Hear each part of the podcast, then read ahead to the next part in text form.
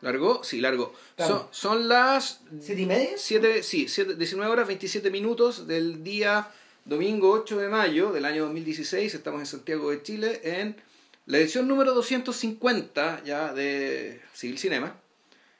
250 ya, pues. bueno. Películas que no nos avergüenzan. Landmark.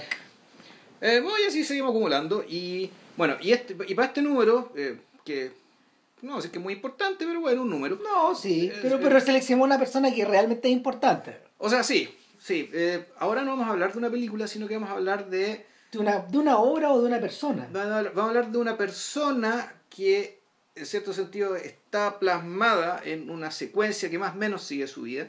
Estamos hablando, vamos a hablar del periodo de, eh, de la obra de Luis, Luis o Lu- que se escribe. Kelly, se pronuncia C.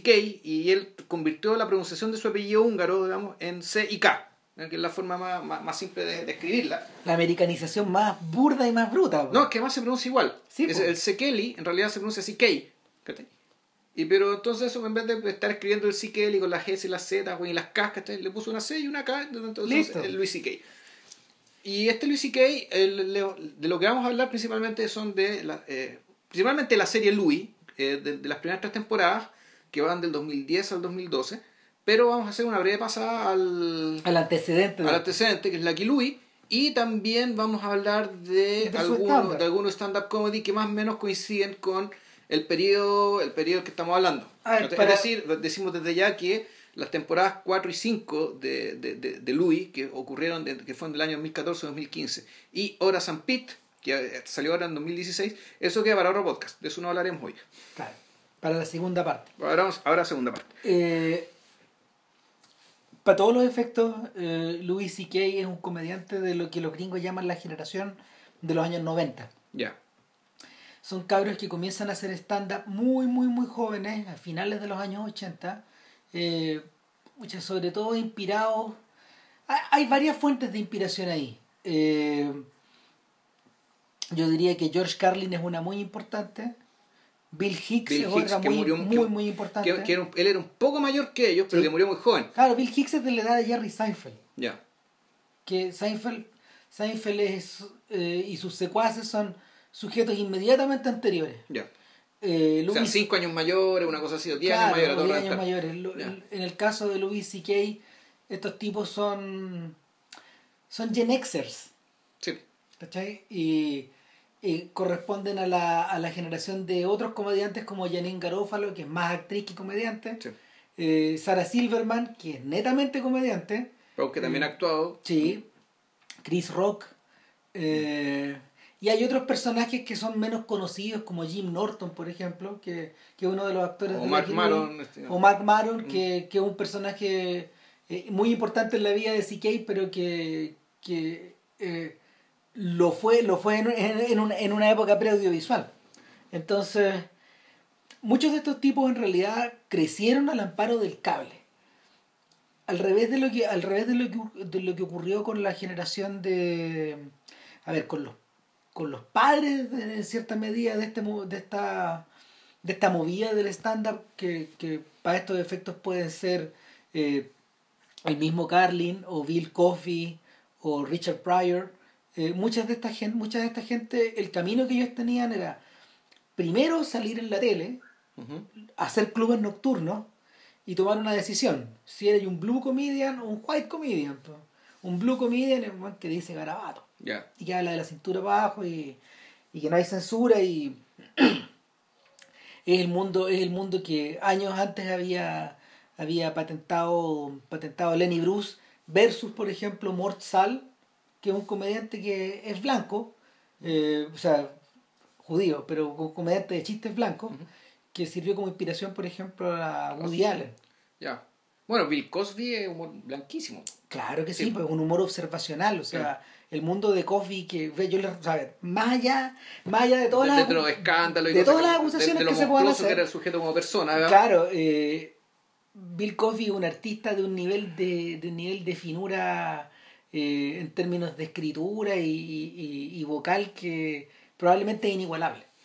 ¿Cachai? Los, los discos, los, los- o sea, y, y lo que ocurrió es que, por ejemplo, a ver, si bien gente como Bruce o como Mort Sal no tuvieron mucha mm, mucha exposición en el nivel del disco, eh, Coffee llega precisamente en el momento en que los comediantes, para poder ganar dinero, aparte de hacer sus giras, estaban recurriendo al, al, long play. Entonces el tipo lo, lo, lo dominó, eh, tal como haría Carlin un poco después, lo dominó como si fuera un jazzista, finalmente. O sea, y, y, en ese sentido es inigualado. Eh, en el caso de Richard Pryor es un tipo que viene justo por detrás, pero... Pero se fue al lado blue derechamente. Claro, y, y, y, ahí encuentro un hermano con Carlin. De hecho, yo no sabía, me madrugué. Uno siempre termina por cachar cosas nuevas. Pues, y, de, y, hay, hay una junta de titanes a mitad de los 80. Resulta que la. creo que fue la Universal, claro. La Universal trató de imitar el éxito que, que Chi Chong tenían con su otra pareja comediante. Eh, que no sé por qué andaban, pero o sea, no, eso, eso, eso, ya no, eso, eso no era blue ni white, sino que era netamente contracultural. exacto. Marihuana, consumo, alcohol, em, y no sé, por la era hippie, ellos son los representantes máximos de esa, de esa tendencia. Y, y para, para hacer eco con Up in the Smoke, que es el clásico de Chichichón, que alguna vez vamos, seguramente nos vamos a topar con Chichichón. Está en este Netflix, Sí, claro que sí. Eh, para hacer un poco frente a eso, estos tipos juntaron a, a Pryor con Carlin, metidos dentro de otro, de, un, de un, ensemble más grande en una, en una película de episodios que se llama Car Wash. Y, y, que, cuyo modelo fue imitado muchas veces después. Y, y claro, para ahí, por ejemplo, estos dos encarnan unos malvivientes que hablan a puros garabatos. y, y claro, y hay, hay versiones de la película que son hardcore, para todos eh, pero ocurre que cuando, cuando estos cabros llegan a, a tratar de, de, meterse en este sistema, el principal aliado el mismo aliado que tuvo Carlin en sus años de madurez, que fue el cable. Y para ellos, por ejemplo, fue muy importante la aparición de Comedy Central. Mucha de esta gente, a ver, gente como Chris Rock, logró eh, meterse en los elencos de Saturday Night Live, pero la verdad es que ahí no les fue bien. No, no, no, no marchó no marchó esa relación como debería haber sido, seguramente porque en realidad los, los sujetos que tenía como a su lado, que eran Will Ferrell, por ejemplo, o el mismo Alan, el, mismo mm, Adam Sandler y mucha de esa gente, eh, nunca, nunca lograron cumplir netamente su promesa en, dentro del programa, sino que eh, funcionaron fuera.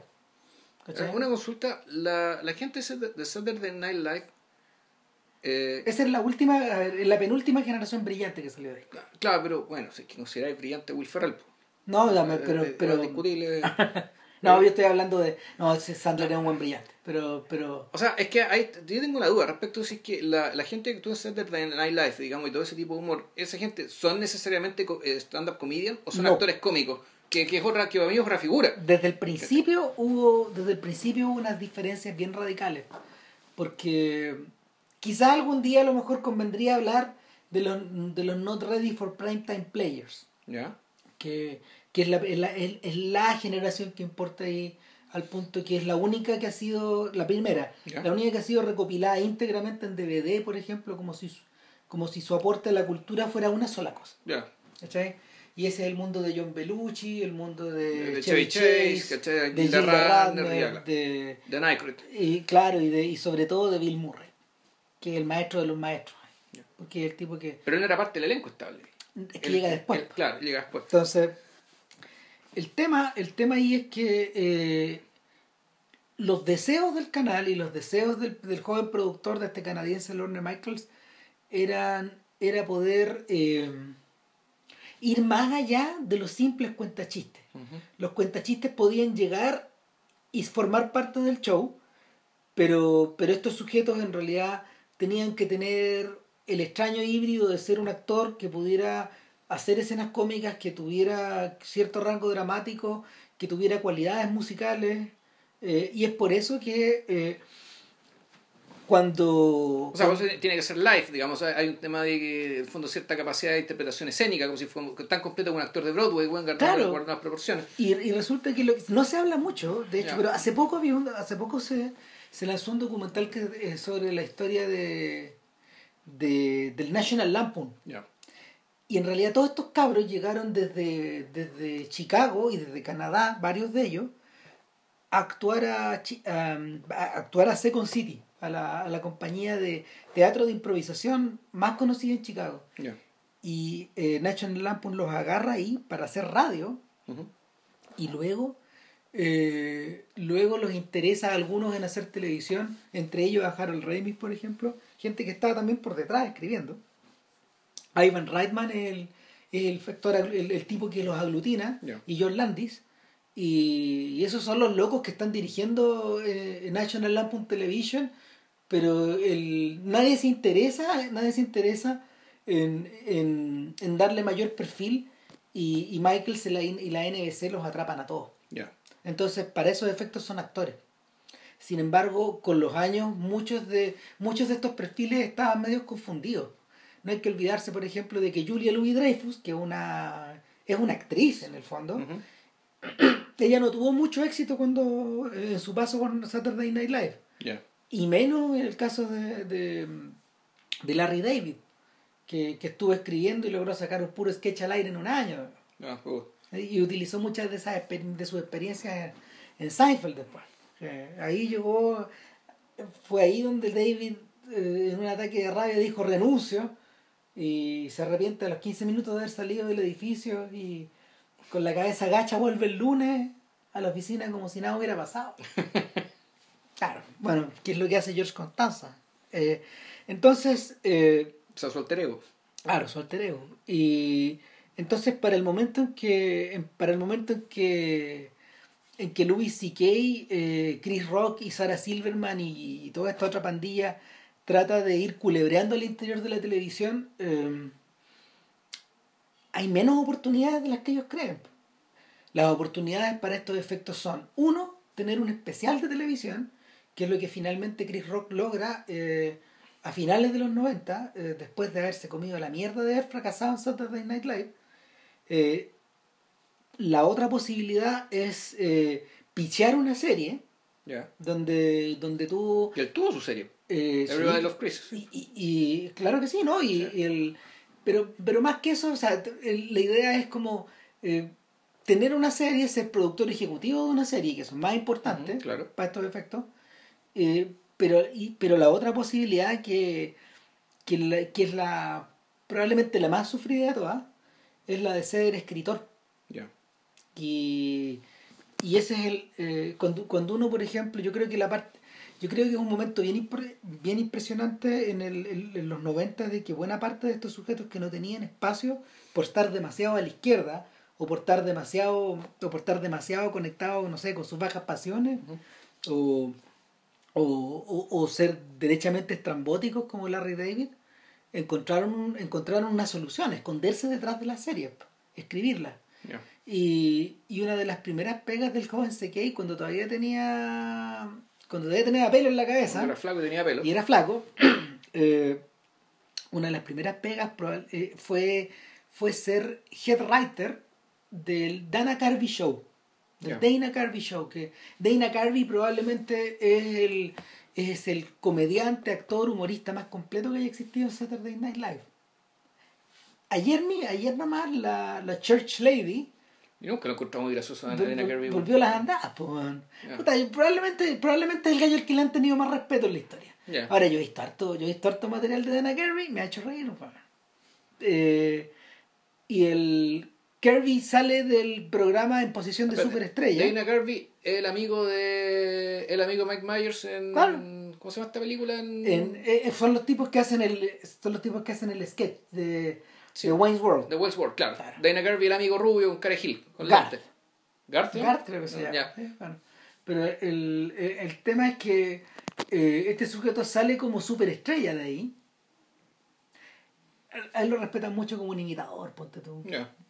Y, y como escritor. Y, y le hace, le muy bien hacer de señora. Claro, Luis, bueno, como los británicos. Luis era el jefe de los guionistas de esta historia. Y no sé, pues se esperaba que fuera un éxito tremendo. Pero, pero en realidad eh, lo que hicieron todos estos tipos fue vomitar su locura. Mm. Cuando uno ve el show de Dana Kirby, en realidad eh, es todo lo que no debería ser un show un, un show domesticado de un humorista. De un humorista como Dana Kirby, que es un, que un, que un tipo que dentro de todo eh, transmite cierta cosa, cierta cosa polinia. De hecho, siento que es un comediante, digamos, y un Claro, comediante ¿no? bien y empatía, y Sí, empatía también. Entonces quedó la cagada y duraron nueve programas. Nueve programas. eso es el Dana Kirby No alcanzó a terminar la, La temporada. temporada. Wow. Lo sacaron del aire. Entonces, eh, bueno, Kirby, eh, de hecho, más adelante tuvo unos problemas cardíacos muy graves y él prácticamente se retiró de la actuación. Ahora está volviendo, muchos años después. O sea, su estilo de vida cambió por completo. Ya. Y bueno, pero es un tipo igual de quitado de, de que Mike Myers. Son gente que trabaja muy en silencio. Y el, en el caso de en el caso de Luis lo que le ocurrió fue al, que al verse sin pega empezó a buscar en otro lado y también pero pero mira mira mira lo mira lo que como como mm, un auto con ganas de chocar choca igual de nuevo. Eh, se empleó como uno de los guionistas de el del Late Show de mm, Conan O'Brien. Conan O'Brien, sí. Y ahí estuvo mucho tiempo. Un buen rato. Y literalmente estos gallos armaron la forma del show. Armaron la forma del show para otro colorín. Un colorín altísimo, un weón que, que parecía un pájaro loco y que en realidad... eh, mira, yo tuve... lo- yo en, en, en esa época, en esa época donde no se veía tanto... Donde, no- donde estos tipos no salían tanto al cable, donde no había YouTube... Yo algunas veces lo vi, vi el show completo. En Los Ángeles vi el show completo eh, puta, durante un buen rato y, y cuando anduve por allá a finales de los 90 y puta, era genuinamente divertida la weá. Pero era raro también. De ahí viene, no sé, po, Claro, eh, recuerda, esto, es- esto es un show, un late, es decir, esto es un show de, de las 11, 11 de la noche para adelante. Claro, y probablemente es la pega más bruta y más dura para un guionista de comedia que existe. Por eso, por eso esa- esos mesones de, de escritores son de 10, 15, 20 gallos. Porque es muy tremendo hacer humor para, para todas las noches con ese nivel. Y Y donde, donde hay chipe libre, además. Hay cierto chipe libre, o sea, más, hay mucho más chipe libre que en el prime time. sí, digamos. porque, porque es que, claro, porque es como raro. Lo que pasa es que en, el- en este mundo de, en este mundo del late de los gringos está el prime time. Después de eso viene el primer late, pa- pa- en- que en el fondo era Johnny Carson. Y después de eso venía Letterman. Y después de eso venía otro más más. Y en el caso de. en el caso de. En el caso de Conan, Conan estuvo estacionado en la CBS por detrás de Letterman durante mucho rato. Y, y claro, la noche se iba volviendo cada vez más rara y más loca y más, Mm. más extraña. Y a diferencia de lo que ocurría con Letterman, que hacía el show en Nueva York, eh, Conan lo hacía en, en Los Ángeles. Ya. Entonces estos tipos estuvieron, estuvieron viviendo ahí y, y ahí, ahí es donde se marca la diferencia. En vez de quedarse para siempre, y por ejemplo, como lo como bien hizo eh, un sujeto como Robert Smigel, que no sé, porque el creador The de... Triumph, de Diesel Comic Dogs. sí. Claro, otra maravilla de la otra otra maravilla del arte occidental. po. Otra maravilla que merece podcast. En realidad, lástima que no tenga un corpus, un Claro. corpus por, sí mismo, digamos. Claro, Ya. a pesar de que ahora, weón, eh, como en la medida que se iba más haciendo, haciendo más viejo, es un weón que ya ha hecho especiales de Triumph. Ya. Tal vez no, no, no, no. No, porque al mismo tiempo es que, es que, es que un personaje bien unidimensional también. Es la ¿cachai? cagada. no, no, no como Louis, ¿sí? o sea, el, No, el claro. Louis de la serie es un personaje que ahorca, Claro, tiene hartas cosas. Claro, y después de eso está el oso masturbador, ponte Claro, tú. y, y de, ahí no, de ahí no pasamos. Claro, es que es como el cocodrilo bailarín. Sí, weón. más o menos. One, one trick pony, puro truco. Entonces, el, el, el cocodrilo bailarín. Bueno, algún día les vamos a explicar esa talla. Pero en fin, el. Bueno, esa weá es una weá que pasó, en- ver, se la explico corto, es una cuestión que un, un tipo que se presentó en un show del programa Atrévase otra vez. No sé si se acuerdan del programa Atrévase Uy, otra vez, cuando, nació- cuando estaban haciendo el programa La Red, el, perdón, el canal La Red, uno de sus programas que era un, un programa de variedad de show tipo Festival de la Una, pero más tarde, en la tarde, ar- animado por un tipo que se llama Enrique Tagle, y que era tan cuico que él pronunciaba Atrévase otra vez. Hace, Atrévase otra vez. Entonces un día, de- de- dentro de su dentro del concepto del programa de variedades había un concurso como la firme usted compadre el Festival de la Uña una era con la misma wea solo que eh, el, el, el, el cantante cantaba arriba de una tarima que tenía una trampilla entonces si el show era malo en vez de chacal de la trompeta o en vez de una música triste que sé yo salía la trampilla y se caían como al agua no sé por qué wea y un día se presenta un tipo ¿cachai? que era el cocodrilo bailarín po, que era un weón disfrazado de cocodrilo ¿cachai? que hablaba con borronca yo soy el cocodrilo bailarín Y bueno, ya baile, pues. Entonces echan a andar una cumbia y este cocodrilo bailarín se baila, se pega dos pasos de cumbia, la pata para adelante, pata para atrás, pum, se abre la cuestión de la rampilla, esa sería la participación del cocodrilo bailarín. Pero después tú lo viste. Mi hermano parece que lo vio en la manifestación de un político, porque estamos hablando de la época de la primera campaña, la primera campaña municipal, estamos hablando del año 92. Claro. Y ahí efectivamente hay un, candidato alcalde de, algún, alguna ciudad, de alguna comuna, donde andaba la gente con las pancartas y, al lado de él y el cocodrilo bailarín. Para estos efectos es como el bisabuelo de Murdoch. El punto es que esta cuestión es tan recóndita que ni siquiera está en YouTube. Diablo. O sea, no, la, dura. O sea, es, es un personaje tan insignificante, ¿cachai? Que ni siquiera este, este panóptico, digamos, ¿cachai? Eh, del espacio, de, este, claro, este, este panóptico del espacio-tiempo, ¿cachai? Que es YouTube. Que hasta Enrique digamos, está consignado. Puede ser que esté Enrique pero el cocodrilo de Larín, bueno, ya escapó incluso a este ojo, a este panóptico. Así que si alguno de ustedes tiene ese registro, por favor, súbalo a YouTube, compártalo, porque es algo que no se puede perder ni olvidar. Solo sobrevive en nuestra memoria. Puta, sí. Claro. Desde el momento Blade Runner del podcast. Bueno, en fin. Eh, el asunto es que Sekei estaba metido, estaba metido literalmente en la moledora de carne, pero algo, algo más pasó. Algo más pasó pasaba en forma, en forma paralela, y es que, y él lo, él lo explicado, se lo explicó a Mark Maron en algún momento, que él dijo, eh, que desde los años 90 este cabro hacía cortos. Hacía cortos eh, con, un pequeño equipo de, con un pequeño equipo de gente y, en ese periodo él siempre andaba dando vueltas en torno a los técnicos, andaba dando vueltas en torno a los jefes del sonido, de la cámara, de la decoración. Reclutó, reclutó un par de, unos, unos cuantos fieles y, y, y, filmaban y filmaban y filmaban y, y, aprendió a hacer esto, aprendió, aprendió a montar, aprendió de foco, aprendió de sonido eh, y todos pensaban que se iba a convertir en director de cine y se convirtió en director de cine, pero dirigió una de las peores weas de todos los tiempos, Putitang, está en Netflix. O sea, uh, es su amigo, su amigo, su amigo Chris Rock.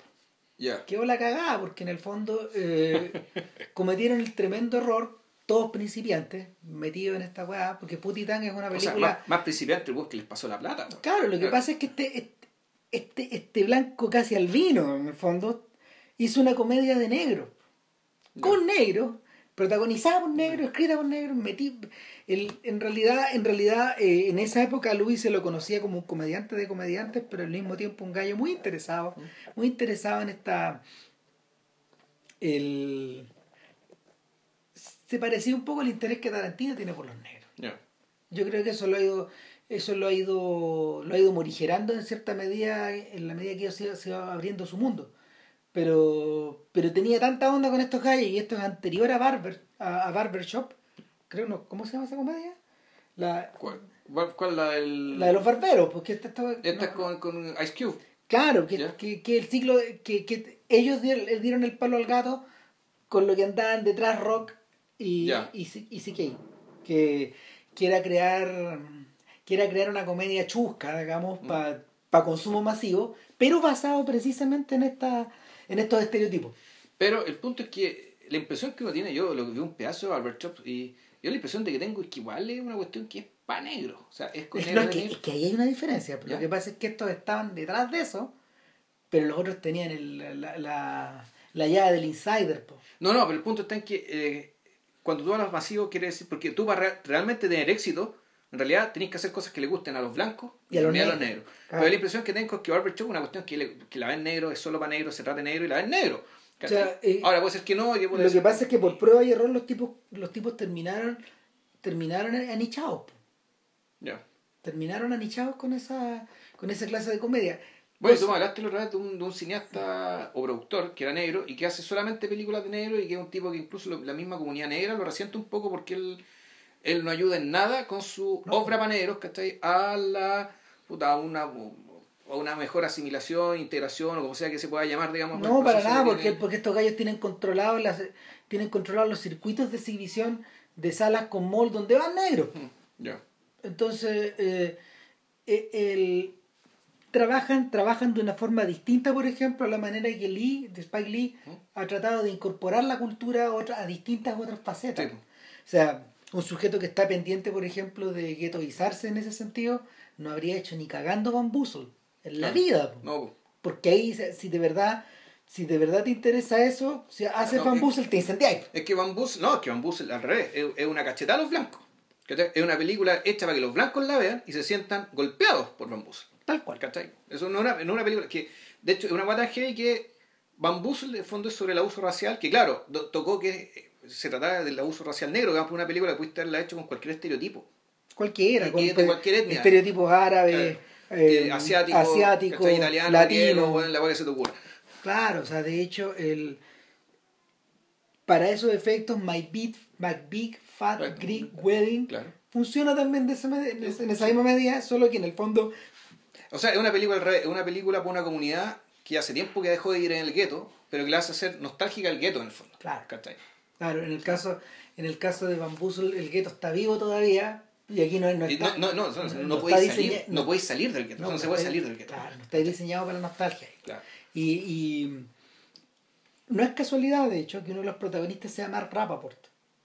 Porque la obsesión, con la, la obsesión de Rappaport con la cultura negra, eh, ¿Protagonistas de quién? eh, uno de los protagonistas de po, Ya. es Mark Rappaport, es el jefe de ellos, Ya. el productor de estos, de estos negros. Que es un buen blanco. Es un blanco, Sí. es un, eh, mira, él es, Rappaport es Bueno, judío, apellido- judío, es judío, entonces, es judío, parece irlandés, pero es un gallo grandote y todo, colorín. Ah, ya sé cuál es. Es un Claro. actor que ha actuado en un montón de películas de negros sobre negros. Creo que él, pues tú, él, él es el, él es el cabro medio que se hace neonazi, el cabro medio tonto que se hace neonazi y que mata a la niña, weón, en. Ah, ¿cómo se llama esta película? Esta película de John Singleton, que es de la ah, universidad. ok, eh, Higher Learning. Higher Learning. Claro, bueno, eso no me extraña nada porque Rappaport ha pasado tantos años metido en ese mundo que finalmente terminó haciendo por amor al arte eh, un documental sobre sobre este grupo sobre este hace, poco murió uno de los raperos el otro es Q-Tip Eh, se ¿El llama Wu-Tang Clan? no no no no son contemporáneos del Wu-Tang Clan se me escapa el nombre pero no tampoco es Digable Planets eh, ni Arrested Development pero eh, ni tampoco es de la Soul los nombré a todos digamos. pero bueno, o los Eh, Jungle Todo Brothers eso es que no es. No son. No son, ya, es otro. Ah. claro pero pero lo, lo, lo que sucede lo que sucede con Rappaport es que finalmente claro él él está al interior de esa cultura ya A él, no, él ya, él da la impresión de que es un adoptado. Es como un negro mal, weón. sí claro son con estos negros Ne- honorarios. neces- Necesitamos un negro con pinta de blanco, ya, esta Claro, ya, claro, ya. son negros honorarios para estos Mm. efectos. Bueno, el punto, el punto es que eh, les fue como la callampa. Tan mal les fue con Putitán que le quitaron las películas de las manos. Este weón se rindió. Y, y de ahí para adelante, de ahí para adelante se dedicó a hacer stand-up. Y, y fue puliendo un acto de stand-up que duraba como una hora quince más o menos, que es lo que uno puede ver en One Night Stand, eh, que es un especial de, de HBO que está mm, que es como del 2005 2006 más o menos donde sí que ella habla un poco como de su de, de que se casó de que tiene hijos ¿te acordáis? Sí, ya empieza a ser el personaje que nosotros vamos a ver después. claro y el sin embargo eh, en ese momento este tipo había había lo había hecho con había, había construido ese hora ese hora y cuarto con mucho cuidado pero se dio cuenta de que de que esa hora y cuarto era siempre la misma Claro. y de que esa weá lo estaba ahogando. Y, y en ese punto donde inesperadamente se abre una puerta eh, en, también en HBO de hacer una, de hacer una serie de, de, de que él tenga una serie, como tantos otros comediantes, como Bob Newhart, como Dick Van Dyke, como, no sé, eh, estoy nombrando los casos clásicos, Claro. pero, pero también como Jerry Seinfeld o como Larry David. Ahora, ¿qué gracia tienen estas series? Por lo general, eh, el protagonista lleva el mismo nombre del comediante Claro. y a veces el mismo apellido. Eh, son una versión un poco sesgada o un poco desviada del De personaje la misma real. persona, la persona real. Claro, eh, que. Y, y eh, el, la aspiración máxima, yo creo que de estas series es, es en general crear un tipo humano. O sea, los que están, la- las más logradas de todos los tiempos crean un tipo humano. El, el show de Mary Tyler Moore, por ejemplo, que probablemente es la sitcom más importante de. A ver, a lo mejor uno exagera, pero yo creo que el show de Mary Tyler Moore probablemente es la sitcom más importante del siglo XX. ¿Por, ¿Por qué tanto? ¿Por calidad? ¿Por lo que duró? ¿Por, No, porque estos gallos. o Porque, por descendencia? por descendencia, porque estos gallos crearon un personaje que estaba descolgado del show Mary Taylor Moore hacía de la esposa de Dick De Van Dyke. Dyke, sí, pues. Claro. Entonces lo que hicieron, lo que, o sea, lo que hicieron estos tipos fue brillante. Eh, J.L. Brooks, el joven J.L. Brooks. Eh, el tipo agarra a este personaje, lo sitúa en Chicago y en vez de ponerle marido, la convierte en una soltera, Ya. trabajando al interior de una oficina. Eh, en el fondo, eh, nadie, se quis- nadie se quería jugar por un nadie se quería jugar por un tipo humano de esa forma en circunstancias de que ese tipo humano estaba naciendo ahí de alguna ¿De qué año manera estamos hablando? 1970 Ya. 72 por ahí 73 Eh, y el, en el fondo eh, estamos viendo en tiempo real lo que está ocurriendo en Mad Men Ya. ¿cachai? y la genialidad de estos gallos fue eh, tomarlo en el aire y, y crearon ese tipo humano y de ahí para adelante eh, la, la mayoría de las sitcoms re- trata de recrear este genio en la botella otra vez. Este, Perdón, no, no el genio en la botella, este, este relámpago embotellado lo tratan de volver a embotellar. Y eso pasa, por ejemplo, en Friends, que también es un, eh, que también es un modelo como súper imitado para esos efectos, independiente que nos guste o no. También creó, ahí no creó un tipo humano, pero sino que creó un, un tipo humano como grupal. Sí, pero bueno, pero Friends, digamos, digámoslo, Friends no es la primera que crea eso. O sea, No, tú decir, el, está un hombre en la casa, donde estamos hablando de las series británicas, ¿cachai? De la cual Mm. después se entre son multitud. Ah, Cada de esos series que más o menos apelan a lo mismo, solo aquí hay una dinámica más, más, más, más chica, son menos personajes. Pero, no esa, pero esos no son sitcom en el sentido gringo de la palabra.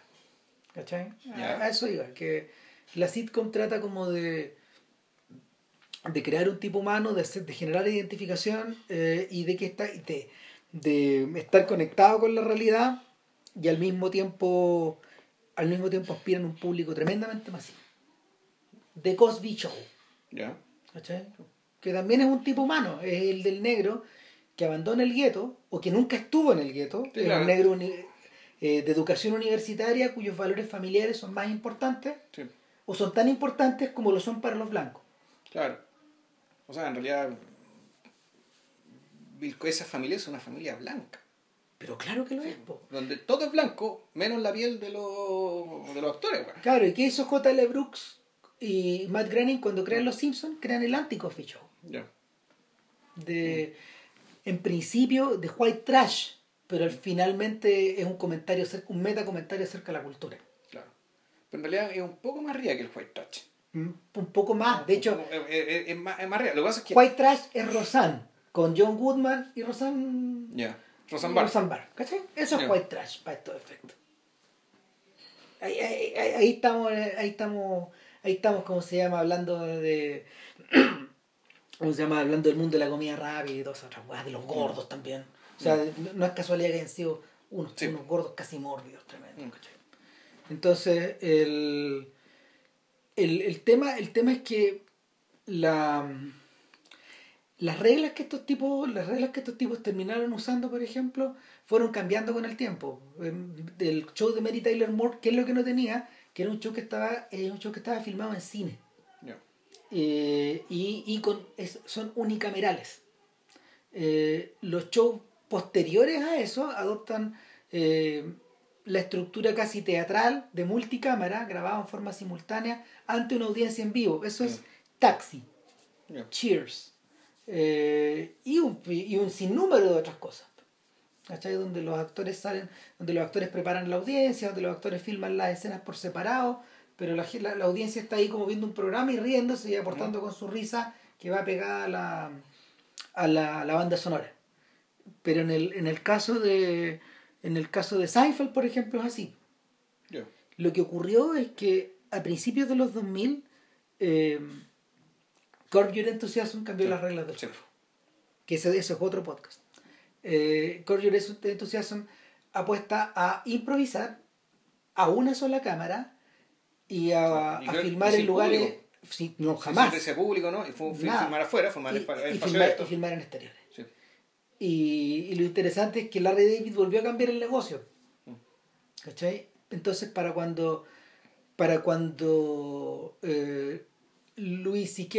entra en conversaciones con HBO, C.K. pensó exactamente lo que, lo que nosotros suponíamos. Pues él dijo, voy a tomar un formato antiguo, lo voy a desprejuiciar, de, lo, lo, lo voy a ensuciar en el fondo, lo voy a, lo voy a tapar de garabato, lo voy a tapar de realismo, pero al revés de, de lo que está haciendo David, yo voy a filmar ante una audiencia, voy a filmar las risas, voy, a, voy, a, voy a hacer teatro en cierta medida, pero, pero sin las ataduras de, de, la, de los canales abiertos.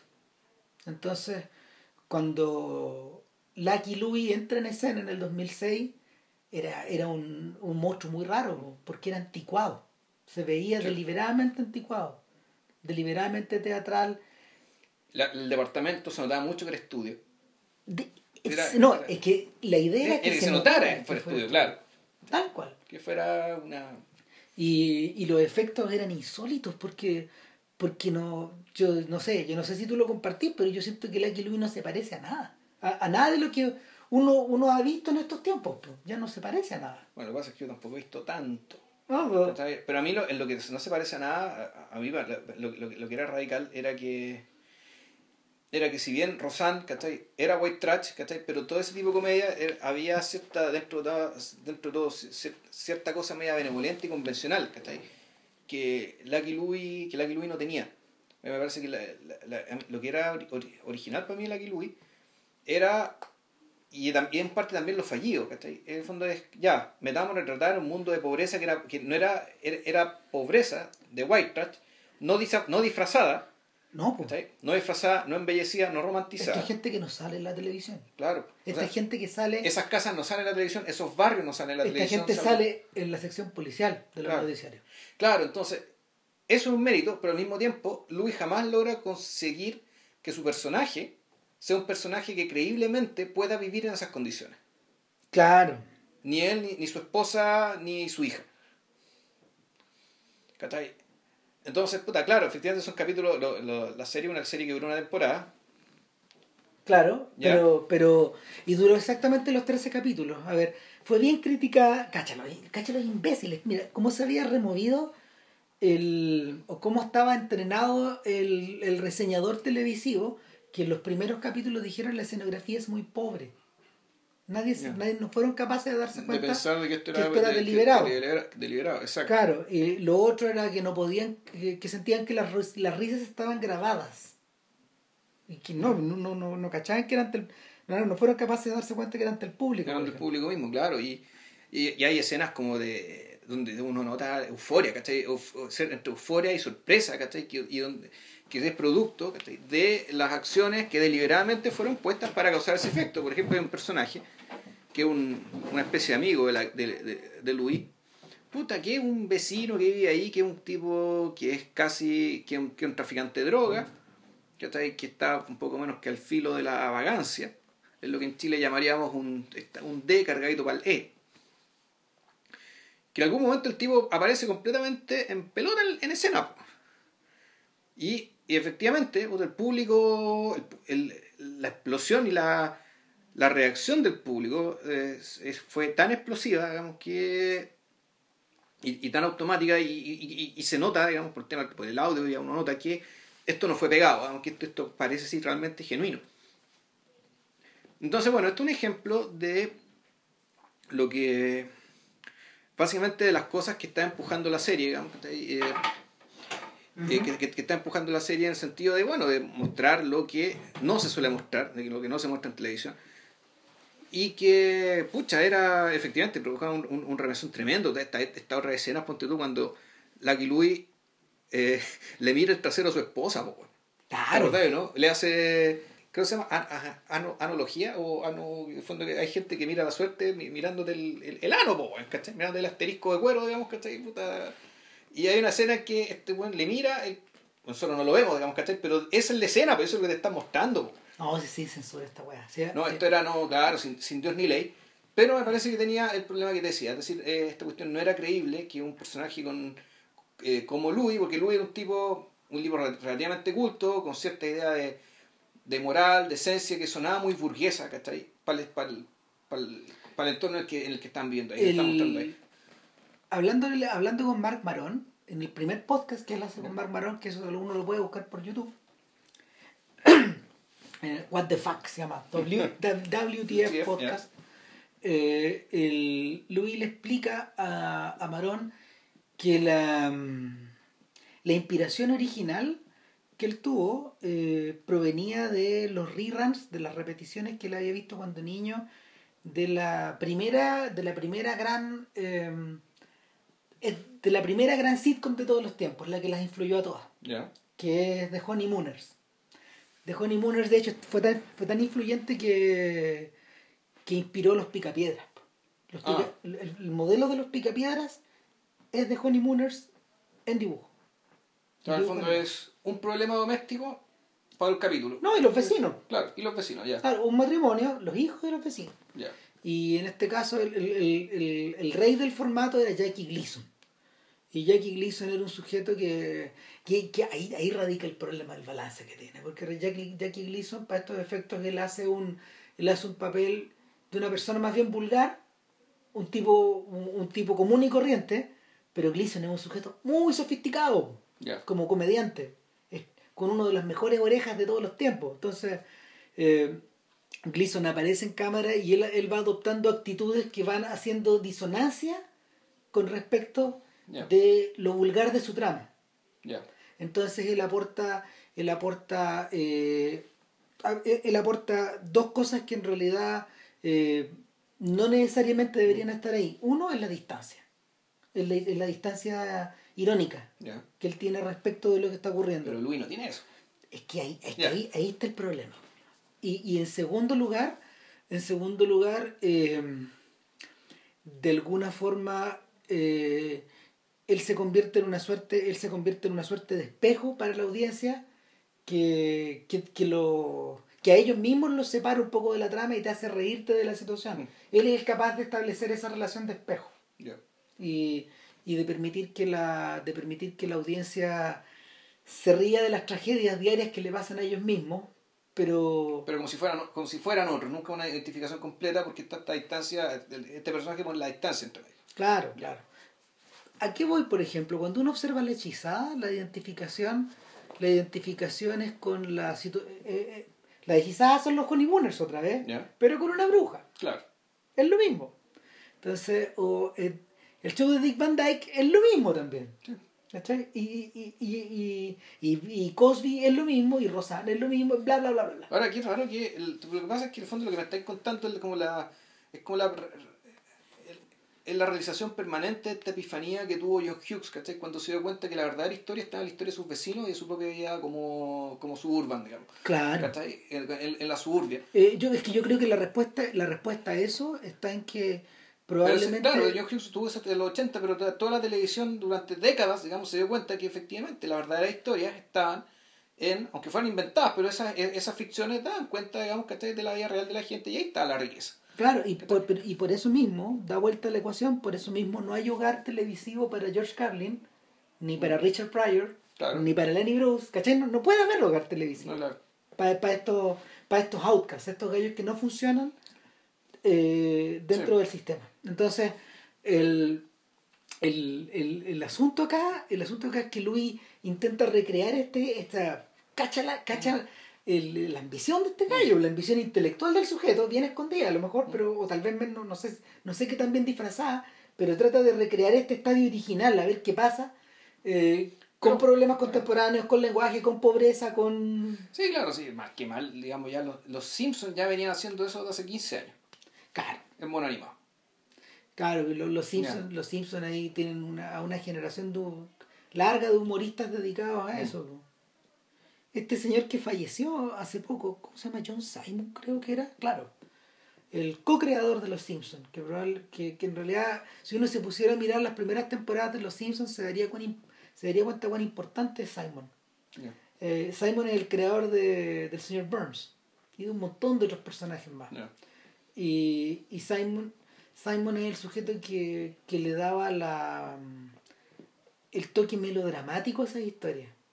Muchas historias de los Simpsons nos interesan por, por, por, por eso, por eso esas vueltas raras, estos momentos donde, donde Homero la caga y, y la vuelve a cagar y la vuelve a cagar y tiene remordimiento Y, March lo tiene que perdonar, güey. No, y, y, en unos casos, en unos casos el cagazo es tan grande que como que no, no, no, no hay payoff. Mm. No, no, todo queda un poco en el aire. esas soluciones, eh, Simon era el, el genio ahí. Mm. ¿Cachai? Eh, compensa lo estrambótico y lo histérico de, de la, del lado Groening. Que, Groening, eh, escribiendo un prefacio para, para un volumen de la colección de Peanuts, de, de Complete Peanuts, él citaba un cartoon de, de Charles Schulz donde, donde mm, Lucy eh, se ponía a hacer un mono, pequeño mono de nieve en su patio y lo pateaba. Y luego hacía un segundo y lo pateaba. Y un tercero y lo destruía. Y el cuarto lo hacía mierda. Entonces, mira, ella, ella ve, Charlie Brown aparece, que lo estaba mirando, estaba mirando esta escena todo, todo en todas las viñetas y, y, ella lo mira y le dice, bueno, es que yo estoy Em, estoy dividida entre la tensión de construir y destruir. Hmm. Entonces, Groening dice, em, ahí está toda mi vida. En este, hmm. en este cartoon está toda mi vida. Y el...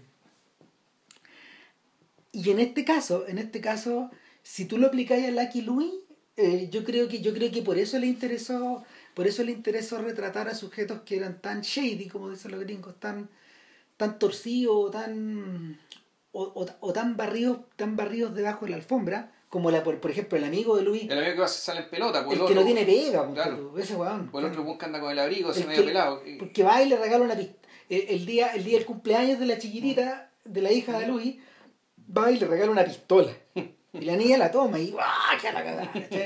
pero si es de juguete le dice que la idea es que se viera bastante real le puede servir para algo o sea su distancia con la realidad es tal que en el fondo es un sujeto que que está al borde de ser un homeless o al, borde de ser una persona de estas personas que tú cruzas para el frente cuando vais caminando por la calle. ¿Cachai? Y la, la, serie está poblada de gente así. O sea, la serie, la serie está hecha para mostrar a gente así. Sí, deliberadamente. Deliberadamente, en el fondo esto que... A ver, de repente me recuerda un poco ciertas películas de Mike Lee donde tú lo que tenés es un centro de sentido común, ¿cachai? Pero en torno a este centro de sentido común putas, eh, revolotean y giran unos personajes extrañísimos. Hay tenéis dos películas que son hermanas, incluso comparten un poco reparto. Que una de ellas es eh, High Hopes, uh. una película que hizo Mike Lee en los años, el, el, los 90, creo que le hizo a principios de los 90, fin de los 80. De... Hopes, no, mediados de los 90. No, no, no, no, es de los 87 creo que. Por ahí. Sí, es tacherismo esto.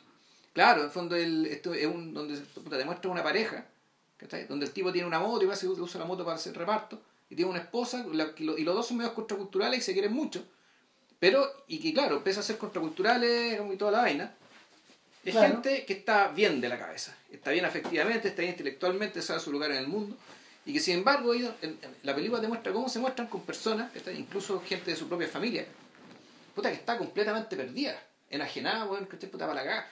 Víctimas del tacherismo. Claro, y después hay después viene esta otra película. De, Life is Sweet. No. ¿En ese estoy pensando, no? No, estoy pensando en. No, porque ahí están todos los personajes medio cagados, ¿cachai? El, en la que estoy pensando es una que se llama Another Year. Ah, ya. ¿Cachai? Está con Jim Broadbent. Saltas 20 años hacia adelante. Más de 20 años. No, o sea, son, son como 30. ¿Cachai? El, como 25 años, rigor. Claro, donde incluso es la, la, la protagonista femenina, digamos, ¿cachai? Es la misma, es la misma actriz. Que se llama, no me acuerdo cómo se llama. Eh, Ruth, Ruth Sheen se llama. Pero está con Jim Broadbent. Y Jim Broadbent es el tal el marido. Y donde también es lo mismo, ella es una pareja mayor, donde él trabaja para, para el metro. Ella no me acuerdo cuál es su profesión, y los dos viven en una casa bonita. Ella es como enfermera. Tiene un hijo uni, tiene un hijo que ya está grande, también tiene su propio trabajo. Y ella es una persona que se, que se quiere mucho y donde en realidad mostrar la vida de ellos no tiene ningún interés. Pero el desfile de personajes que está a su alrededor, ¿cachai? Todos los caídos. Todos los caídos, cagados. Hay gente que básicamente en general alcanzó la. los pilló la vejez, ¿cachai? Los pilló mal. Mal. A diferencia de estos dos caballeros, que dentro de todo están muy bien. Entonces, el, esta. Pareciera ser que la película funciona para que tú te identifiques claramente con la gente que está bien, ¿cachai? Esta gente que está normal, que está sana, puta, y, y vean la debacle, ¿cachai? Que, que, se produce alrededor, digamos, y entender que ese estado de salud, digamos, en realidad le corresponde a unos pocos.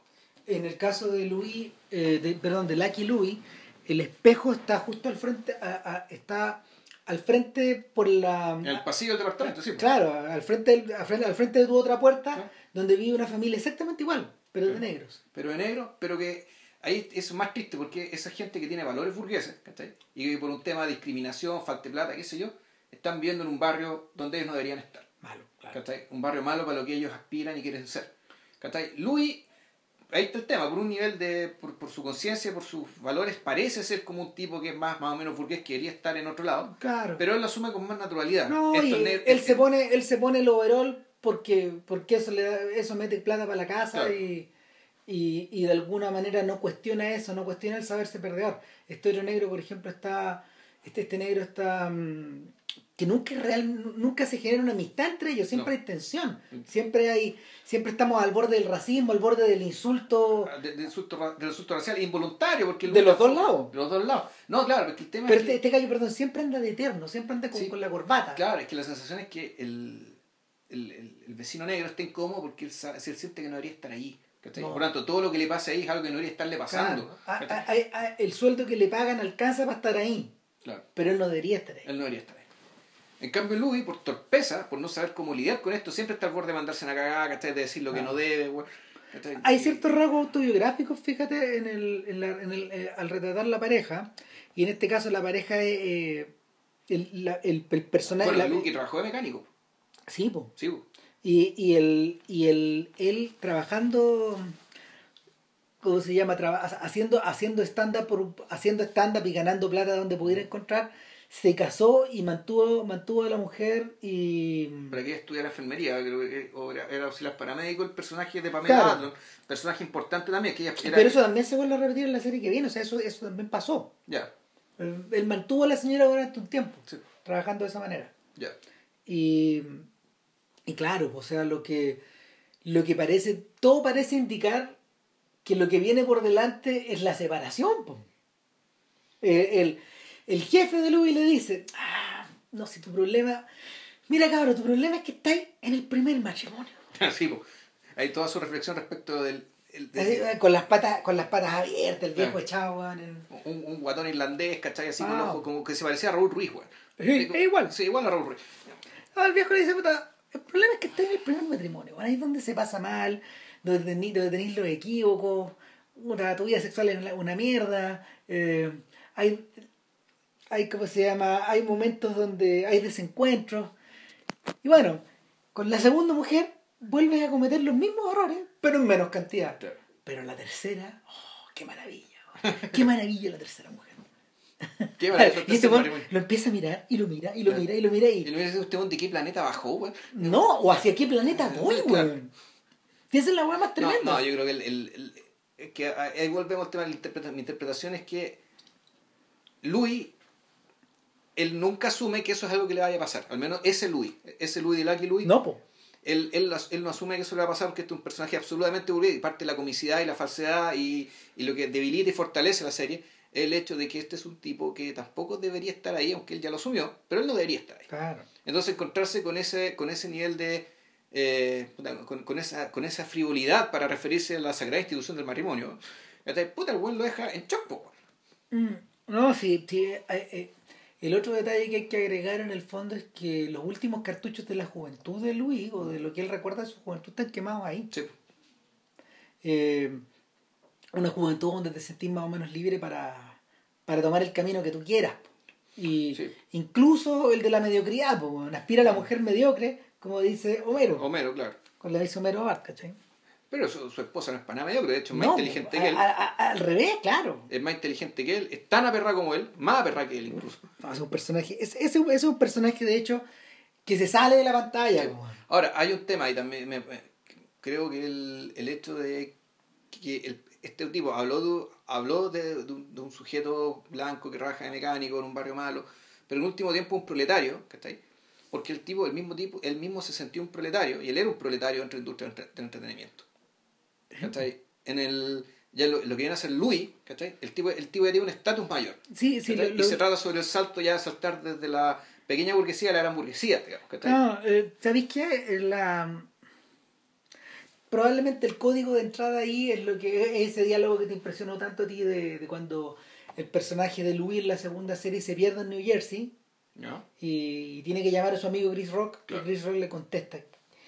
Y, y, le contesta a la una de la mañana un sábado, entonces el weón le dice, puta, eh, no, le contesta un- a la una de la mañana de un día de semana. Claro. Y, ¿En qué estás? Puta, estoy, en, estoy en New Jersey, ¿me podéis venir a buscar? Y, y, y, el, y, y Rock le dice, ¿qué estáis haciendo acá? ¿Qué mierda está diciendo acá a esta hora, weón? No, tú tenés que ir a dejar tu hija al colegio. Bueno, ¿y, y por qué estás acá tú? Digamos, bueno, pues te vine a buscar, digamos, pero yo estoy con mi mujer, con mi hija, eh, en mi casa, y no me estoy moviendo a ningún lado. No tengo necesidad de moverme. Cagué. le, le- le está diciendo Claro. que me hundí. Claro, ya estoy, caí, estoy en la, caí en la rampa, digamos, ya no Claro, salgo. caí en la trampa, y aquí estoy tratando de salvarte y haciéndote entender, weón, de que Tú a tu edad no deberías estar igual que yo. Claro, o elegís la trampa o elegís la autodestrucción. Eh, y y el, es interesante que cuando, cuando este weón hace la segunda serie, después de un par de stand después de haberse separado, después de... Es que eso es muy importante. La, las, a ver, que, contemos que entre medio termina, termina la primera temporada. No la renuevan nomás. No la renuevan, claro. Y, y No creo que le haya ido mal, digamos, sino una buena no, si no le fue, no le fue mal. Pero la verdad era un... Era, lo que pasa es que es una calle sin salida finalmente. Porque no podéis seguir construyendo a partir de ahí. ¿Qué pasa? Eh, No, y además era insostenible. No sit- era creíble. No, la, si- la sitcom, eh, con todo lo que uno lo hace reír, y con, con todo lo que, con, con todos los extremos que uno tiene que mirar, eh, es un ejercicio, es un ejercicio de neurosis. Claro, ahí es interesante, ponte tú, ya, el próximo gran paso, igual puede haber sido, ya, que Lucky, a Lu- a Lucky progrese económicamente, se pierde la gracia de la serie. Tal vez pegarse un salto de años y que la hija de 5 años sea adolescente, o entrando a la adolescencia, y ahí se generan nuevos cagazos, ¿cachai? Claro, Ya, entonces, pero, pero no, no decidieron no hacerlo y ya. no, y, y el, uno de los secretos de la, uno de los secretos de la sitcom es que no caminan nunca para ningún lado. Eh, Friends tiene que terminar cuando los caminos de cada uno se separan. Ya. Eh, y el, o por ejemplo, en, en Cheers, en Cheers lo que ocurre es que, si mal lo recuerdo, Sam vende el bar, ponte tú. Se acaba el bar. ya. Se acaba el bar. Y la serie se acaba Y eso finalmente. puede pasar en cualquier momento. Ah, o sea, o sea- en algún momento dice una temporada, sabes que ya esta temporada de Claro. se acaba y ya. O sea, la, la, la regla de oro en el fondo de esta, de, este- de esta, de esta mecánica está escrita por Mash, cuando termina la guerra y tenemos que volver. Ya. ¿cachai? Y, y, y el final el final está contado deliberadamente por esa razón. Alan Alda hizo la última temporada de MASH para poder tener permiso para hacer ese largometraje. Entonces, eh, y el, en el caso en el caso de en el caso de Lucky Luby eso no camina, pues no puede caminar porque en el fondo los personajes no evolucionan. No, no, no, hacia dónde hacia dónde miráis, digamos. Podéis mirar, podéis mirar lo, lo que ocurre con los Simpsons es que se han reciclado ellos mismos. Sí. Hasta el cansancio, ya se reciclaron tanto que cagaron y, y, y, y, están, y están reciclando el, el, el haber cagado. A ese nivel ya están, ya, ya pasaron el, ya pasaron el bajón. Entonces, están más allá del bajón. En estos momentos estos huevones están como el Voyager, salieron del sistema solar. No, no. Los Simpsons es una serie que va para la temporada número 30. Ya no, ya no sabemos para dónde va. Puede prolongarse para siempre nomás. Cacha la Bueno, hueá. si hasta los. Venegas sacaron, pues bueno. Imagínate. Entonces, entonces en el caso, en el caso de CK, lo que ocurre es que le, le ocurrieron cambios cataclísmicos en su vida y ocurrió una suerte como de camino a Damasco.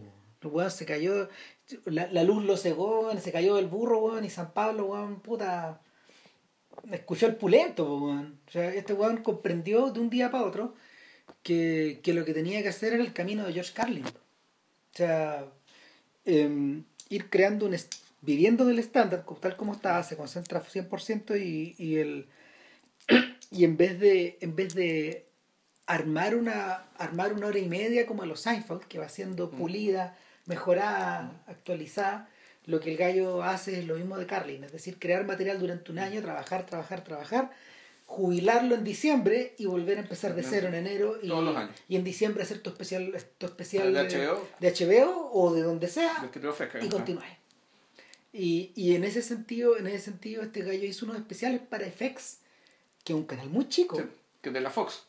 Eh, ahí estoy pillo, no sé. Yo tengo entendido que FX es el canal, es como una especie de canal para el público masculino de la Fox. Ya. Ah, no me extraña nada en absoluto. Y el entonces haciendo esta serie para este para esta, esta filial muy pequeña, perdón, haciendo estos especiales para la para esta filial muy pequeña, eh, surge la idea de hacer una serie. Y, y, el, había interés también porque él, porque él hiciera una serie, porque los especiales habían ganado, no sé, un Grammy, ponte alguna cosa así. Y, y el, o sea, por el disco, los discos ganaron un Grammy, claro. Y, el, y el, Hilarious ganó un Grammy, ¿no? Sí, Hilarious. Y el. que está grabado en Inglaterra. Y el, el rollo es que el Louis que aparece ahí es distinto, cambia. O sea, de partida, el, es una, tú veis la serie y tú decís, ya, bueno, este ya no es eh, Louis puesto, trasplantado a una realidad que no es la suya, sino que esta es una serie sobre alguien que se parece mucho al Louis real. De hecho, la serie se llama Louis a secas. No la que Louis Nastro, Louis a secas. Louis C.K. Eh, ni siquiera Louis C.K. No, sí, al final sí. No, pero se llama Louis. Ya, pero la. Ah, pero el personaje es él. Entonces el personaje es Louis C.K., dirigido por Louis C.K., es Louis C.K., pero la serie se llama Louis, donde siempre tiene, eh, donde siempre tiene la misma presentación. La presentación es básicamente la de un tipo pasmado, un New Yorker que camina que sale, que sale del metro en, una, en la estación de East Village. Sale del metro, se come una pizza y entra al, al Comedy Cellar, que está justo la. que, que tú, te, tú camináis y, y llegáis. Pues, donde hace su show. Sí. Entonces, y lo, lo único llamativo ahí es, es la mirada de pasmo es la mirada de un tipo que supuestamente lleva muchos años viviendo ahí, por decirles de Boston originalmente, pero, que lleva muchos años viviendo en Nueva York y sin embargo eh, mira, mira y camina como si estuviera, como si estuviera, hubiera llegado por primera vez. En realidad uno podría interpretar esa mirada de pasmo por el hecho de que el tipo se acaba de separar mm. y por lo tanto, y esto lo dice Hilarious, digamos, ¿cachai? Pero tú escuchando este podcast, el, perdón, este stand-up de Hilarious, más o menos te explicáis, te lo dicen corto, de qué se trata la serie bueno, buena parte de, de la hebra de la serie, que es que, bueno, tú cuando eres, tú cuando eres un divorciado, tú cuando vuelvas a ser soltero, tú en el fondo eres un tipo que eres multimillonario en la moneda de un país que ya no existe. Es decir, invertiste un montón de recursos, esfuerzos, para mantener algo que ya no está. Eres un experto en algo que se fue. Eres, un experto en algo que no importa una mierda, ¿cachai? Por lo tanto estás en pelota. Estás desnudo, no tienes nada, estás partiendo de nuevo. Claro, la mirada de pasmo que tiene Luis es la misma que tiene la misma que tiene John Boyd al comienzo de Midnight Cowboy. Cuando llega a la ciudad y, y, y se lo violan, pues, lo, lo, meten al baño y, y, y, se, tiene que meter en el negocio de la prostitución. Como que es, la mirada del recién llegado, es la mirada del engañado, es la mirada del desengañado también.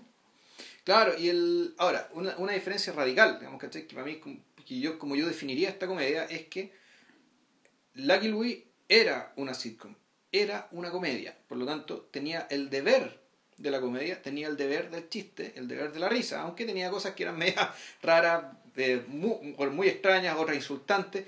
A veces algo más o menos dramático, pero tampoco tanto. Claro. En cambio, en Louis tú te vas dando cuenta que, que oye, pero esto no es gracioso. No. Esto a rato es gracioso. O sea, es decir, la comicidad en esta serie es una posibilidad, como en la vida misma. el hecho de que tú te rías es algo que puede ocurrir, pero puede ser que no ocurra en todo el capítulo. Claro, es una conjunción, es una conjunción virtuosa de un montón de cosas. Pues, de hecho, eh, cuando uno, por ejemplo, trata de compararlo, a mí no me cuesta nada compararlo con Corp Your Enthusiasm en el sentido de que este personaje, a ver, el personaje de Larry no es que ande pasmado por la vida, sino que anda, anda entre histérico y aterrado por la vida. Anda histérico y aterrado por la sensación de que está prisionero. O sea, uno de los ah. capítulos dice este un weón que siente que está atrapado, que todo, todo, es cárcel. de ahí sacamos la frase con Ramírez, bueno, todo es cárcel. Todas las cárceles. Louis, Louis, no, Louis es un poco distinto. Louis más bien tiene el caso, el, el, tema del pasmo, el tema esto de, de encontrarse en un planeta, es como venir bajando de otro planeta, porque su planeta explotó, entonces tiene que, tiene que volver a este planeta. Y lo que... Uy, se me fue la idea. bueno, mira. No, entonces te encontráis con que, por ejemplo, eh, tú lo comparas, ya, Woody Allen. ¿Qué pasa con Woody Allen?